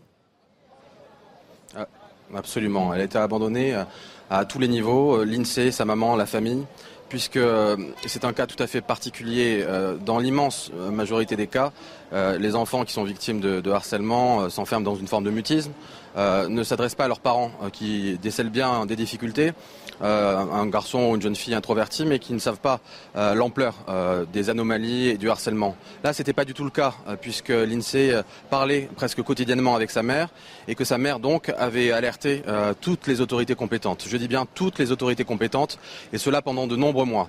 Euh, et aujourd'hui, on peut affirmer que la mort de l'INSEE est la conséquence de défaillance, euh, d'une accumulation de défaillances énormes à tous les niveaux, au niveau du collège, au niveau de l'académie et au niveau de la police. Vous avez déposé un certain nombre de plaintes, quatre plaintes contre qui exactement, maître? Nous avons déposé plainte euh, contre le directeur de l'école, le principal hein, du collège, qui euh, avait reçu l'INSEE et, comme on vient de l'entendre, euh, qui n'a pas écouté la détresse de l'INSEE, hein, qui l'a envoyé balader, qui a écouté qui a reçu à un moment donné la maman de l'INSEE qui euh, n'a rien de trouvé, trouvé d'autre que de dire à, la mère bah, punissez votre fille et enlevez-lui son téléphone portable. Et, évidemment, euh, dans la lettre que je lisais ce matin en conférence de presse, euh, l'INSEE elle-même, hein, avant de se suicider, plusieurs mois avant de se suicider, au moment où elle envisageait déjà de mettre fin à ses jours, mettait en cause directement, personnellement, le, le directeur de cette école comme un homme qui ne l'a jamais écouté, qui lui a fermé sa porte, alors même qu'elle multipliait les appels au secours. Euh, par ailleurs, il est évident que, que cet homme-là euh, ne pouvait ignorer le harcèlement qui était quotidien hein, en termes d'insultes, de menaces, euh, de descriptions physiques euh, abominables hein, sur sa façon de s'habiller, sa façon de se, vêtir, sa, façon de se maquiller, et, un maximum de, de violence, euh, de dénigrement, d'humiliation, qui ont duré pas quelques jours, qui ont duré des semaines, des mois, euh, et avec un homme qui avait la possibilité de tout arrêter, qui avait la possibilité de tendre la main et de prendre les mesures nécessaires, qui n'a rien fait. Donc effectivement, euh, sa responsabilité pénale est engagée aujourd'hui et comme d'autres personnes, il devra rendre des comptes devant la justice. Maître, est-ce que vous nous confirmez qu'il y a bien eu des plaintes de déposées à l'époque par l'INSEE et sa maman? Oui, oui, des plaintes ont été déposées, des plaintes circonstanciées, détaillées. Encore une fois, pas deux, trois ou quatre jours avant, euh, avant le drame, mais de nombreux mois euh, avant le drame, euh, trois mois et demi exactement avant le drame. La maman de l'INSEE a déposé plainte, une longue plainte de cinq pages dans laquelle elle explique la, détresse de sa fille, dans laquelle elle joint une lettre de suicide, dans laquelle elle joint un dossier médical avec des éléments qui sont accablants concernant une dégradation très, très forte de, de son état psychique, des violences récurrentes sur la personne de l'INSEE et, effectivement euh, une grande détresse. Malgré tout cela, les, les policiers n'ont pas cru devoir, bon, eux non plus, euh, diligenter rapidement, euh, immédiatement les, les, enquêtes qui étaient nécessaires et c'est inacceptable. D'autant plus que ces mêmes policiers ont fait remplir un, un formulaire spécifique en cas de harcèlement pour, pour les mineurs à l'INSEE et l'INSEE, a, a, a, quand on lit ce formulaire dont j'ai la copie, eh bien, ce formulaire est accablant, ce formulaire est alarmant, il aurait dû alerter immédiatement les services de police qui auraient dû prendre les mesures nécessaires. Rien n'a été fait, il y a eu des négligences criminelles euh, dans le cadre de cette affaire. Et c'est la raison pour laquelle nous avons déposé plainte également contre le commandant de police de Lens et, les services de police qui étaient en charge de cette enquête, qui n'a pas du tout été euh, menée comme elle aurait dû l'être. Euh, Maître de Busson, vous êtes l'avocat de la famille de l'INSEE.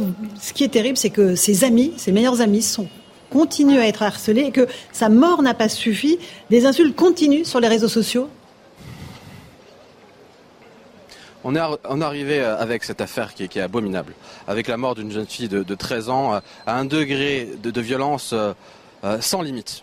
C'est un déchaînement de violence et de haine, une déferlante à la fois au sein du collège et sur les réseaux sociaux qui ne retrouve plus aucune limite. C'est-à-dire que même la mort de l'INSEE n'a pas suffi à, assouvir cette soif de, haine et de vengeance. Cette violence psychologique a, perduré et encore aujourd'hui, euh, la mémoire de, l'INSEE euh, est souillée sur les réseaux sociaux avec des, propos accablants. Euh, on va venir sur ta tombe euh, pisser dessus, tu es, tu salope, une pute, et, ça continue. Et donc c'est important parce que ça soulève de nombreux problèmes, et notamment la question de la responsabilité des réseaux sociaux et des modérations de contenu illicite qui ne fonctionnent pas du tout dans cette affaire. Et c'est la raison pour laquelle nous avons également déposé plainte contre Instagram et Facebook, qui est propriétaire d'Instagram, puisque euh, il n'est pas normal qu'un compte euh, intitulé l'INSEE est enfin morte puisse euh, rester plusieurs secondes, plusieurs minutes, plusieurs jours sur un réseau, un réseau social et, et, contribuer par là même eh bien, à, à, la détresse et à la mort de cette adolescente qui était donc matin, midi et soir, avec des réseaux sociaux qui continuent d'être activés évidemment le week-end, en vacances, à la maison, et donc un harcèlement qui ne cesse jamais. C'est ça tout le drame de cette affaire, c'est euh, un déchaînement de violence sans limite, et, effectivement, euh, la famille est accablée, s'est sentie, comme vous le disiez, abandonnée, abandonnée pendant des mois, et surtout abandonnée depuis la mort de l'INSEE, puisque aucun homme politique n'a pris la peine aujourd'hui d'appeler de, euh, la famille ou de se déplacer pour partager quelques mots de compassion, d'humanité, et, et on trouve ça absolument lamentable, puisque c'est un fléau, comme je le disais, qui touche tous les foyers français, hein, potentiellement, puisque 10% des élèves français sont confrontés à ce problème de harcèlement. C'est donc un fléau national et, manifestement les pouvoirs publics et le gouvernement n'a pas du tout pris la mesure de la gravité de ce fléau, ni le ministère de l'Éducation nationale, puisque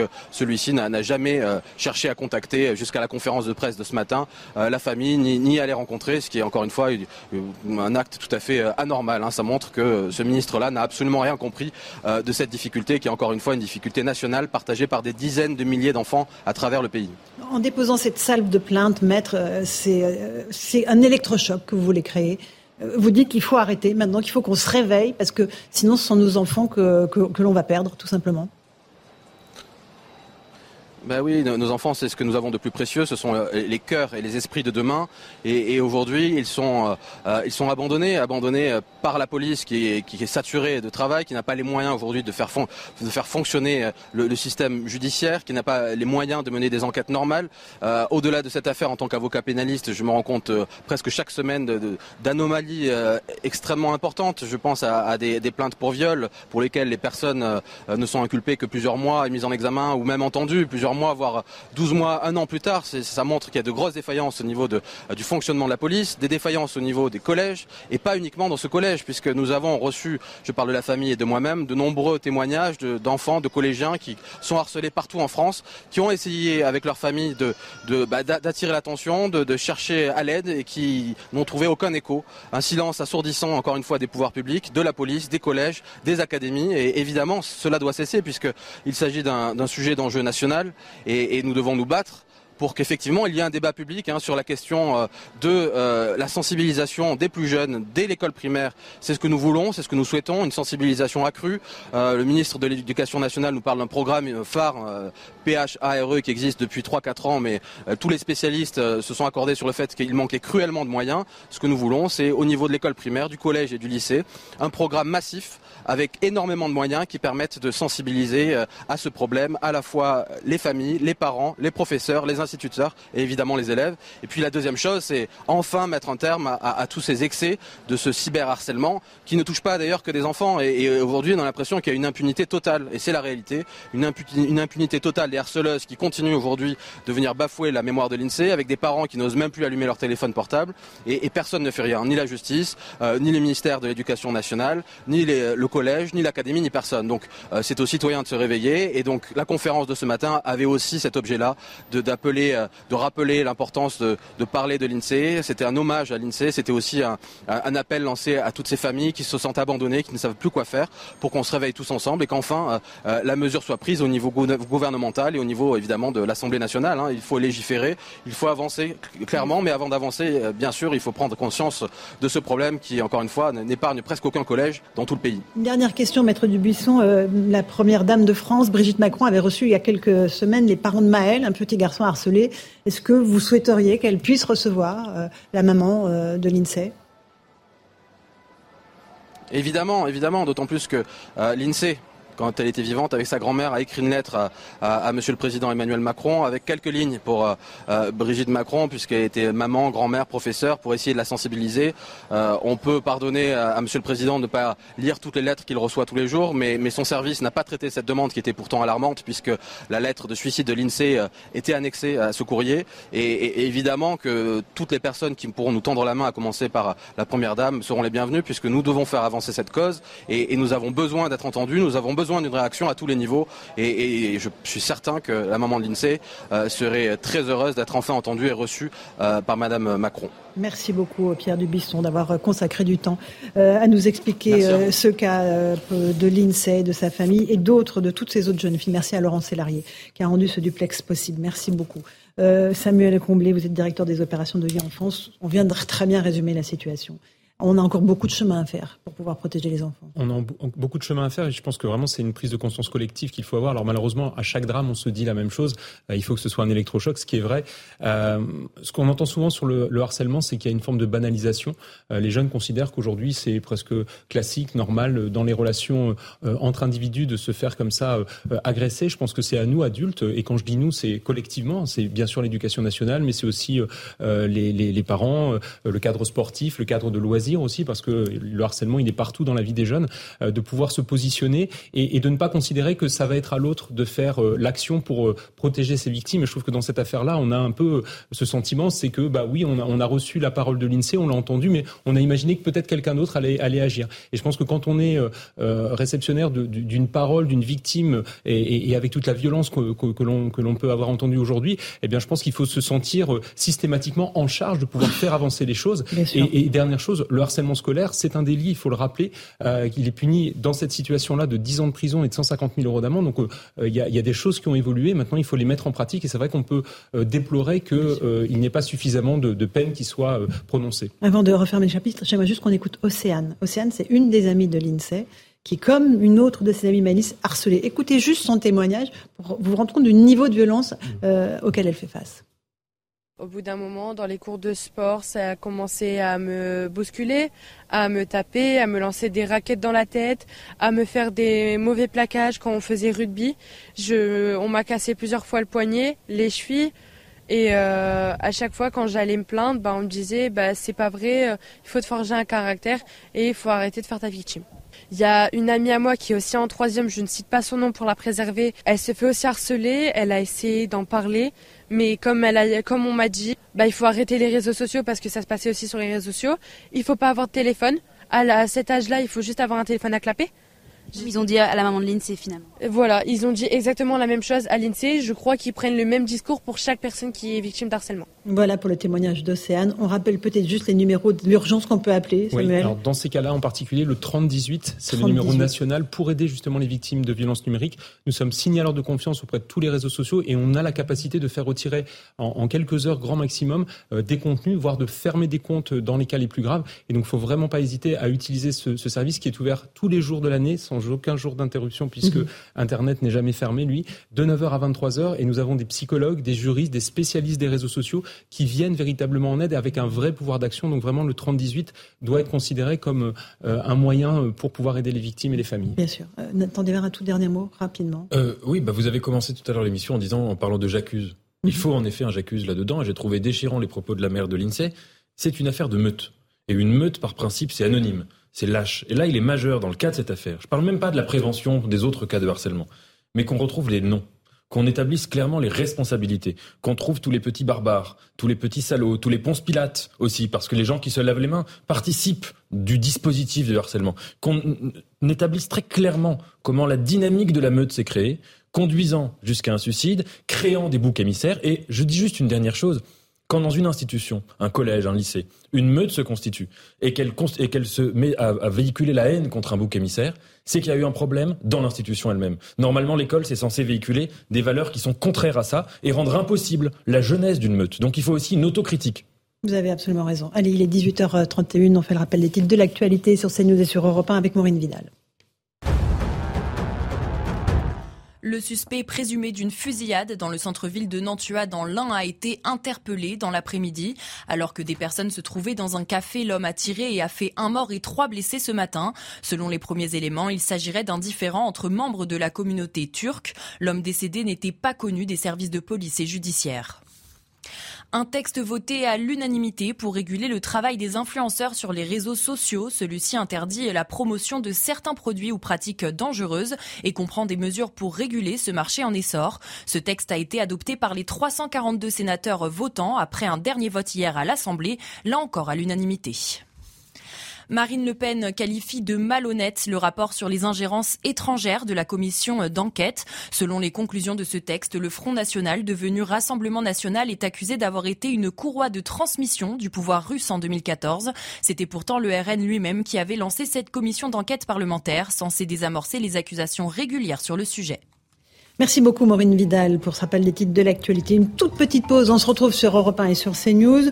On évoquera euh, des sujets euh, un peu plus, euh, je veux dire, un peu moins dramatiques, l'intelligence artificielle, la victoire de Gaël Monfils et puis la déception. Mais aussi, on reviendra sur l'affaire Mohamed Awas, ce rugbyman qui a été condamné à un an de prison ferme pour avoir agressé sa femme. Il n'est pas allé en prison. On a désormais la vidéosurveillance de cette agression. À tout de suite.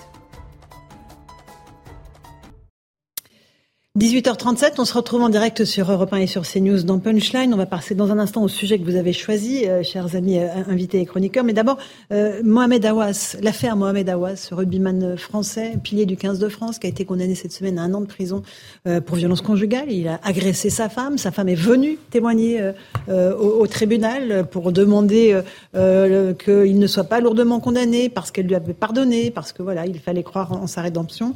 Euh, on a des images de vidéosurveillance, je vais les décrypter et les décrire à, nos amis auditeurs, euh, mais on voit effectivement la femme qui court dans un couloir d'un centre commercial, il lui fait une balayette avec le pied, il la fait tomber par terre, il donne une première gifle, elle se protège, on voit qu'elle a les bras en défense, elle se défend avec ses pieds, il la relève très brutalement et il la sort en regardant à droite à gauche si personne n'a vu la, séquence. Euh, Eric Nolot, elles sont terrifiantes ces images parce que, en fait, voilà, c'est la violence à l'état pur, en fait. Il y a le premier scandale, c'est en effet la violence de, de, cet homme. Je me, je me, mouille un peu, hein, ça n'engage que moi. On voit dans l'attitude de cette femme, c'est pas la première fois que ça arrive. Une manière de se protéger instinctivement qui, bon, je trouve que a des gestes de défense qui paraissent un peu avoir été euh, déjà utilisés. Et ensuite, le deuxième scandale, qui est presque pire que le premier, c'est que cet homme ne dorme pas en prison. Mm-hmm. Avec euh, des, des, images aussi accablantes. Et puis, euh, on a affaire à un cas d'emprise. Voilà, cette femme qui va excuser son, son, mari, qui trouve des excuses. Écoutez, je crois qu'à un moment, la société doit passer outre les explications de la femme, qui visiblement ne parle pas en toute euh, liberté, pour faire un exemple, pour envoyer un message. Mhm. Que cet homme soit pas en prison, c'est un message catastrophique envoyé à tous les hommes violents qui diront qu'ils vont s'en tirer à bon compte. Voilà. Euh, Sabrina Medjeber sur euh, cette séquence. Alors c'est euh, pour moi la réverbération de ce qui se passe concernant bon nombre de femmes dans les quartiers qui euh, décident de vivre à la française, euh, qui décident de fumer une cigarette ou de fréquenter des Français ou de, travailler. pendant le Ramadan ou de travailler. Parce que du coup bah, elles sont en contact des hommes et évidemment bah, cette culture on sait sur quoi elle est basée, hein, c'est-à-dire euh, le patriarcat que Sandrine Rousseau ne dénoncera jamais mais qui est fondé sur l'inégalité homme-femme évidemment, voire de surcroît la violence presque une obligatoire contre les femmes qui essayent de s'émanciper du joug patriarcal. Et lorsque je vois cette cette vidéo qui est d'une violence inouïe. Alors effectivement, on sent une espèce de compulsion à la répétition. On sent que ce type est habitué à frapper euh, sa femme de cette façon. Vous voyez le mépris, la, violence, le, c'est absolument scandaleux et, elle se relève malgré tout et, elle n'essaye même pas de s'échapper de, de, lui. Elle reste à ses côtés malgré tout. Et ensuite, lorsqu'elle a été interrogée, il me semble qu'elle a, elle s'est presque excusée d'avoir été victime euh, de cette violence parce que bon, effectivement, il y a certainement le phénomène psychologique de l'emprise et donc euh, chez certaines victimes de toxicomanie à la douleur qu'elles acceptent de facto euh, cette répétition des agressions. Et je vais rajouter à ça parce que alors c'est mon point de vue.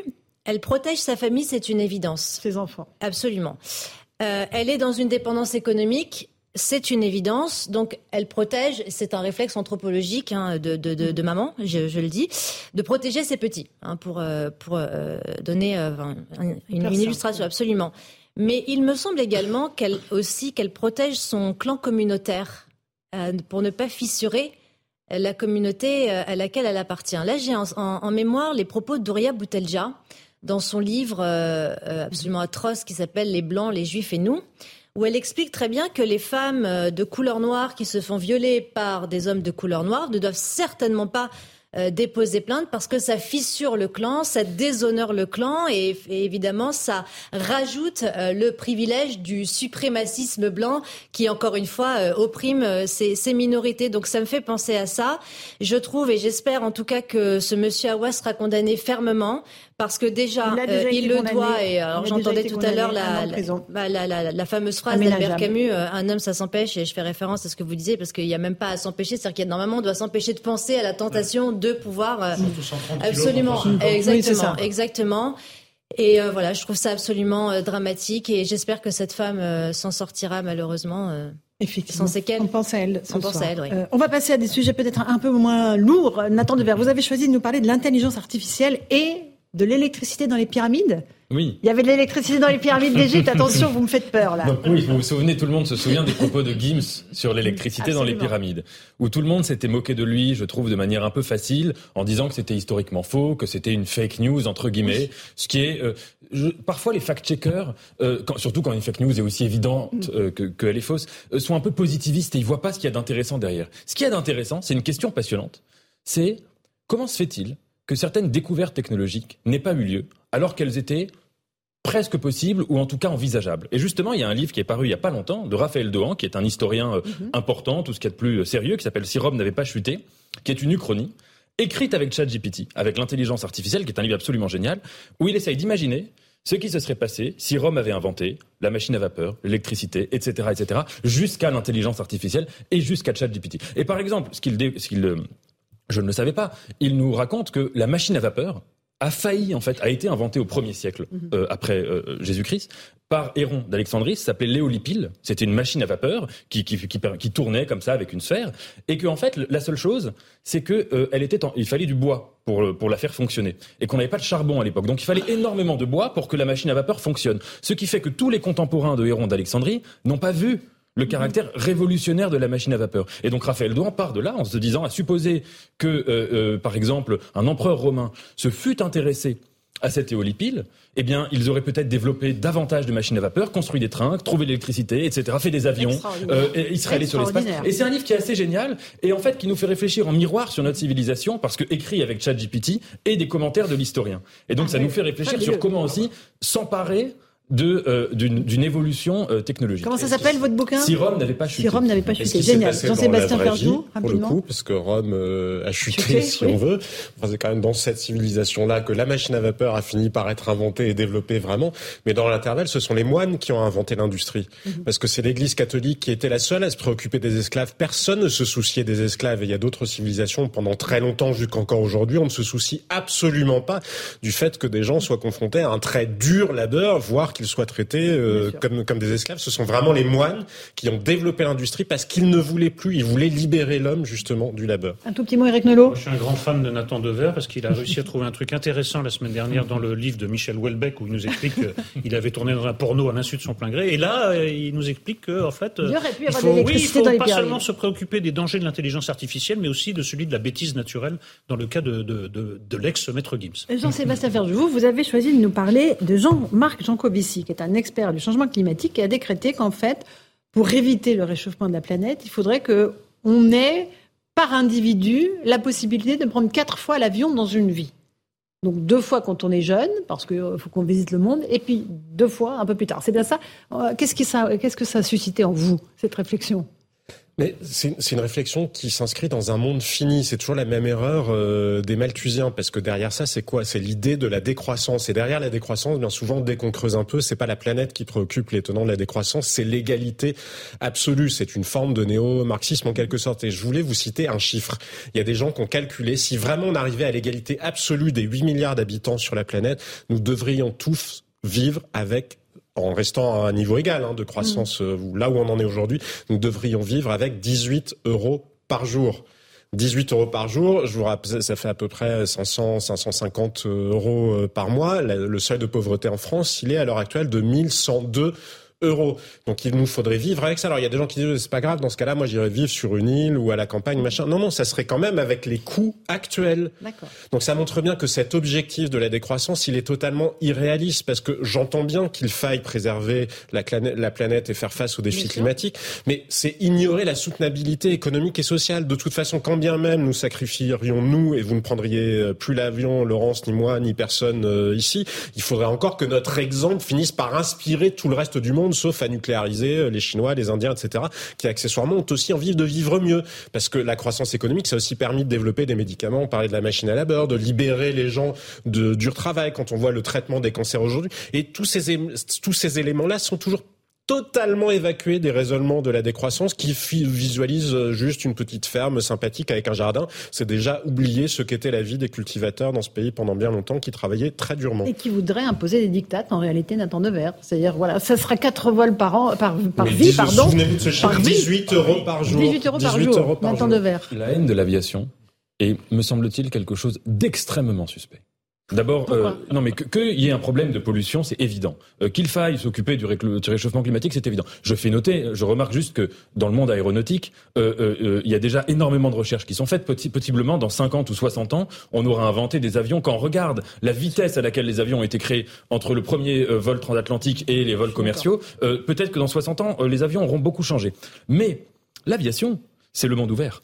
L'aviation, c'est la possibilité de s'ouvrir. L'aviation, c'est l'humanisme. L'invention de l'humanisme moderne au XXe siècle en littérature, c'est Saint-Exupéry dans Terre des Hommes. Terre des Hommes, qui est un livre sur, sur son expérience d'aviateur. Donc, si vous voulez, derrière cela, il y a le projet d'un monde de l'enracinement, d'un monde où si on prend quatre vols par jour, on ne connaît pas les autres civils. Euh, par, par, par, an, pardon. Oui, par, an. Par jour, ça fait beaucoup. pardon, On ne connaît pas les autres. Je fais beaucoup de. Très loin du coup.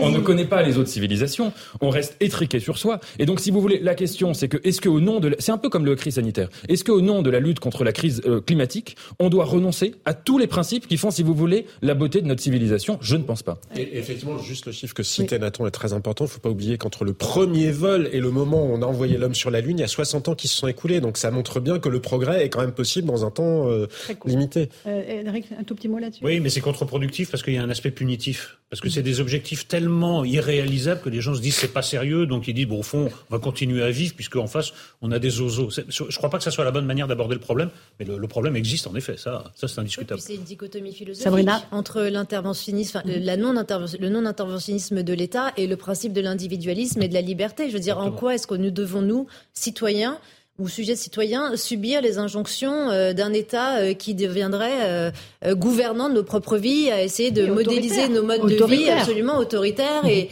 et comment dire et, nous imposer quatre vols en avion. Ça me fait penser exactement aux mesures qui avaient été prises pendant la, la, la crise du Covid, avec ne pas manger de chips dans le train, boire un café debout, enfin tout un tas de mesurettes absolument grotesques, mais qui démontrent une, en réalité une espèce d'intrusion de l'État qui n'est pas dans son rôle dans la vie privée des citoyens qu'il est censé mmh. justement euh, mmh. protéger et en même temps euh, galvaniser par des principes qui sont notamment euh, la liberté.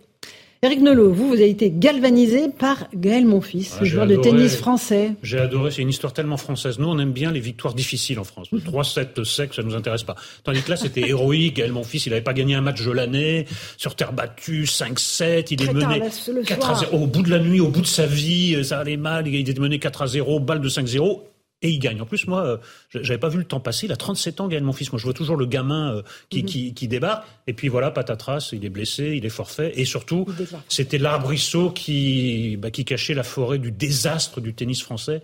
Là, vraiment, là, ça devient ridicule. C'est-à-dire qu'au bout de quelques jours, il n'y a plus personne. Ils sont tous battus de manière extrêmement sévère. Je sais qu'ils ont engagé un Croate pour essayer de voir quel est notre mal national, mais moi, je suis orphelin de ce tennis. Je le suis depuis longtemps. Il y a toujours eu plus ou moins un Français. Et chaque année, on se dit, bah, c'est pas encore cette année qu'il y aura un successeur français à Noah. C'est ça, on a fêté les 30, les 30 ans, les 40, 40. Les, les, 40, ans, 40 ans du sacre de Moi, j'ai pleuré ce, ce, ce jour-là et je pouvais pas imaginer qu'il s'écoulerait, on en est à 40, mais peut-être ça fera 50, 60, 70.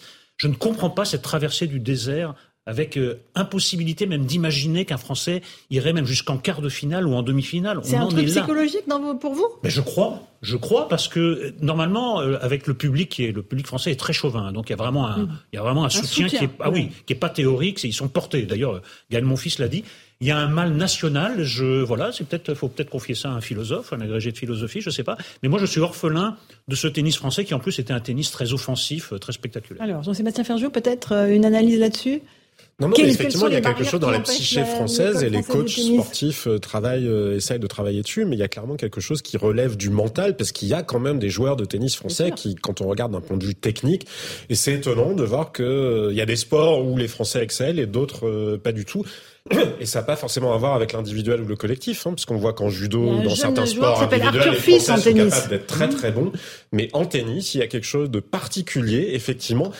Et c'est toute la force du mental et c'est ça qui rend euh, l'humanité intéressante et qui rend d'ailleurs intéressant de regarder des matchs aussi parce que ça n'est pas que la puissance physique ou la puissance technique. Et tactique aussi, Nathan Devers. Oui, vous vous disiez qu'il fallait confier ça à un agrégé de philosophie. Je peux essayer de donner des cours de tennis si vous voulez. non. Mais le, le, le, rang de la France en tennis va encore baisser. Donc on, peut. Mais pas de tennis, c'est dans la tête. Non, il y a quelque chose qui ne fonctionne plus. C'est de manière polie de dire que j'y connais rien. On peut pas le généraliser aux autres sports parce qu'il y a des sports où on excelle, hein, football, euh, rugby, euh, euh, basket, on a quand même des mais si par exemple un sport nouveau, on dit il n'y a pas de repère.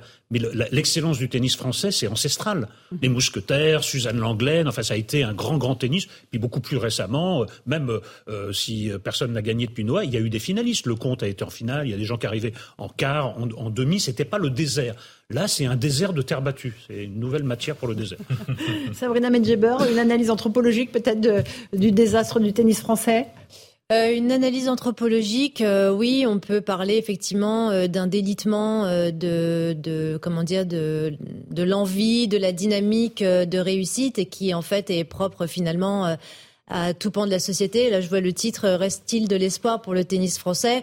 On peut s'interroger en règle générale s'il reste-t-il de l'espoir pour, la, France? en fait, ah oui, hein, et pour tous les pans de la société française quand on on voit à quel point elle est culturellement euh, disloquée quand on observe les dérives sécuritaires, quand on, on constate les malheurs de dérives sécuritaires, c'est-à-dire euh, des dérives sécuritaires, c'est-à-dire les, les, guerres fratricides, les côtes territoriales qui gangrènent, euh, qui gangrènent les quartiers, les fusillades à tout bout de champ, euh, et tout ce que l'on observe en termes de, de surenchère de la violence qui se banalise d'année en année, et d'ailleurs dont les populations sont de plus en plus jeunes. Donc oui, le tennis français c'est assez illustratif, certainement de le, cette espèce de décrépitude euh, que l'on observe euh, en règle générale dans la société française, même si ça n'est que du sport. Et le sport, c'est toujours fabuleux parce que c'est structurant. Et vous, euh, vous voulez nous parler du phénomène des bandes. Hein. Pour vous, c'est vraiment ce phénomène-là qui illustre ce délitement alors, Le phénomène des bandes, c'est un peu plus particulier puisque ça répond en réalité à, un abandon, un abandon que l'on observe euh, euh, en premier lieu dans les familles, parce que les enfants qui se constituent plus tard en bande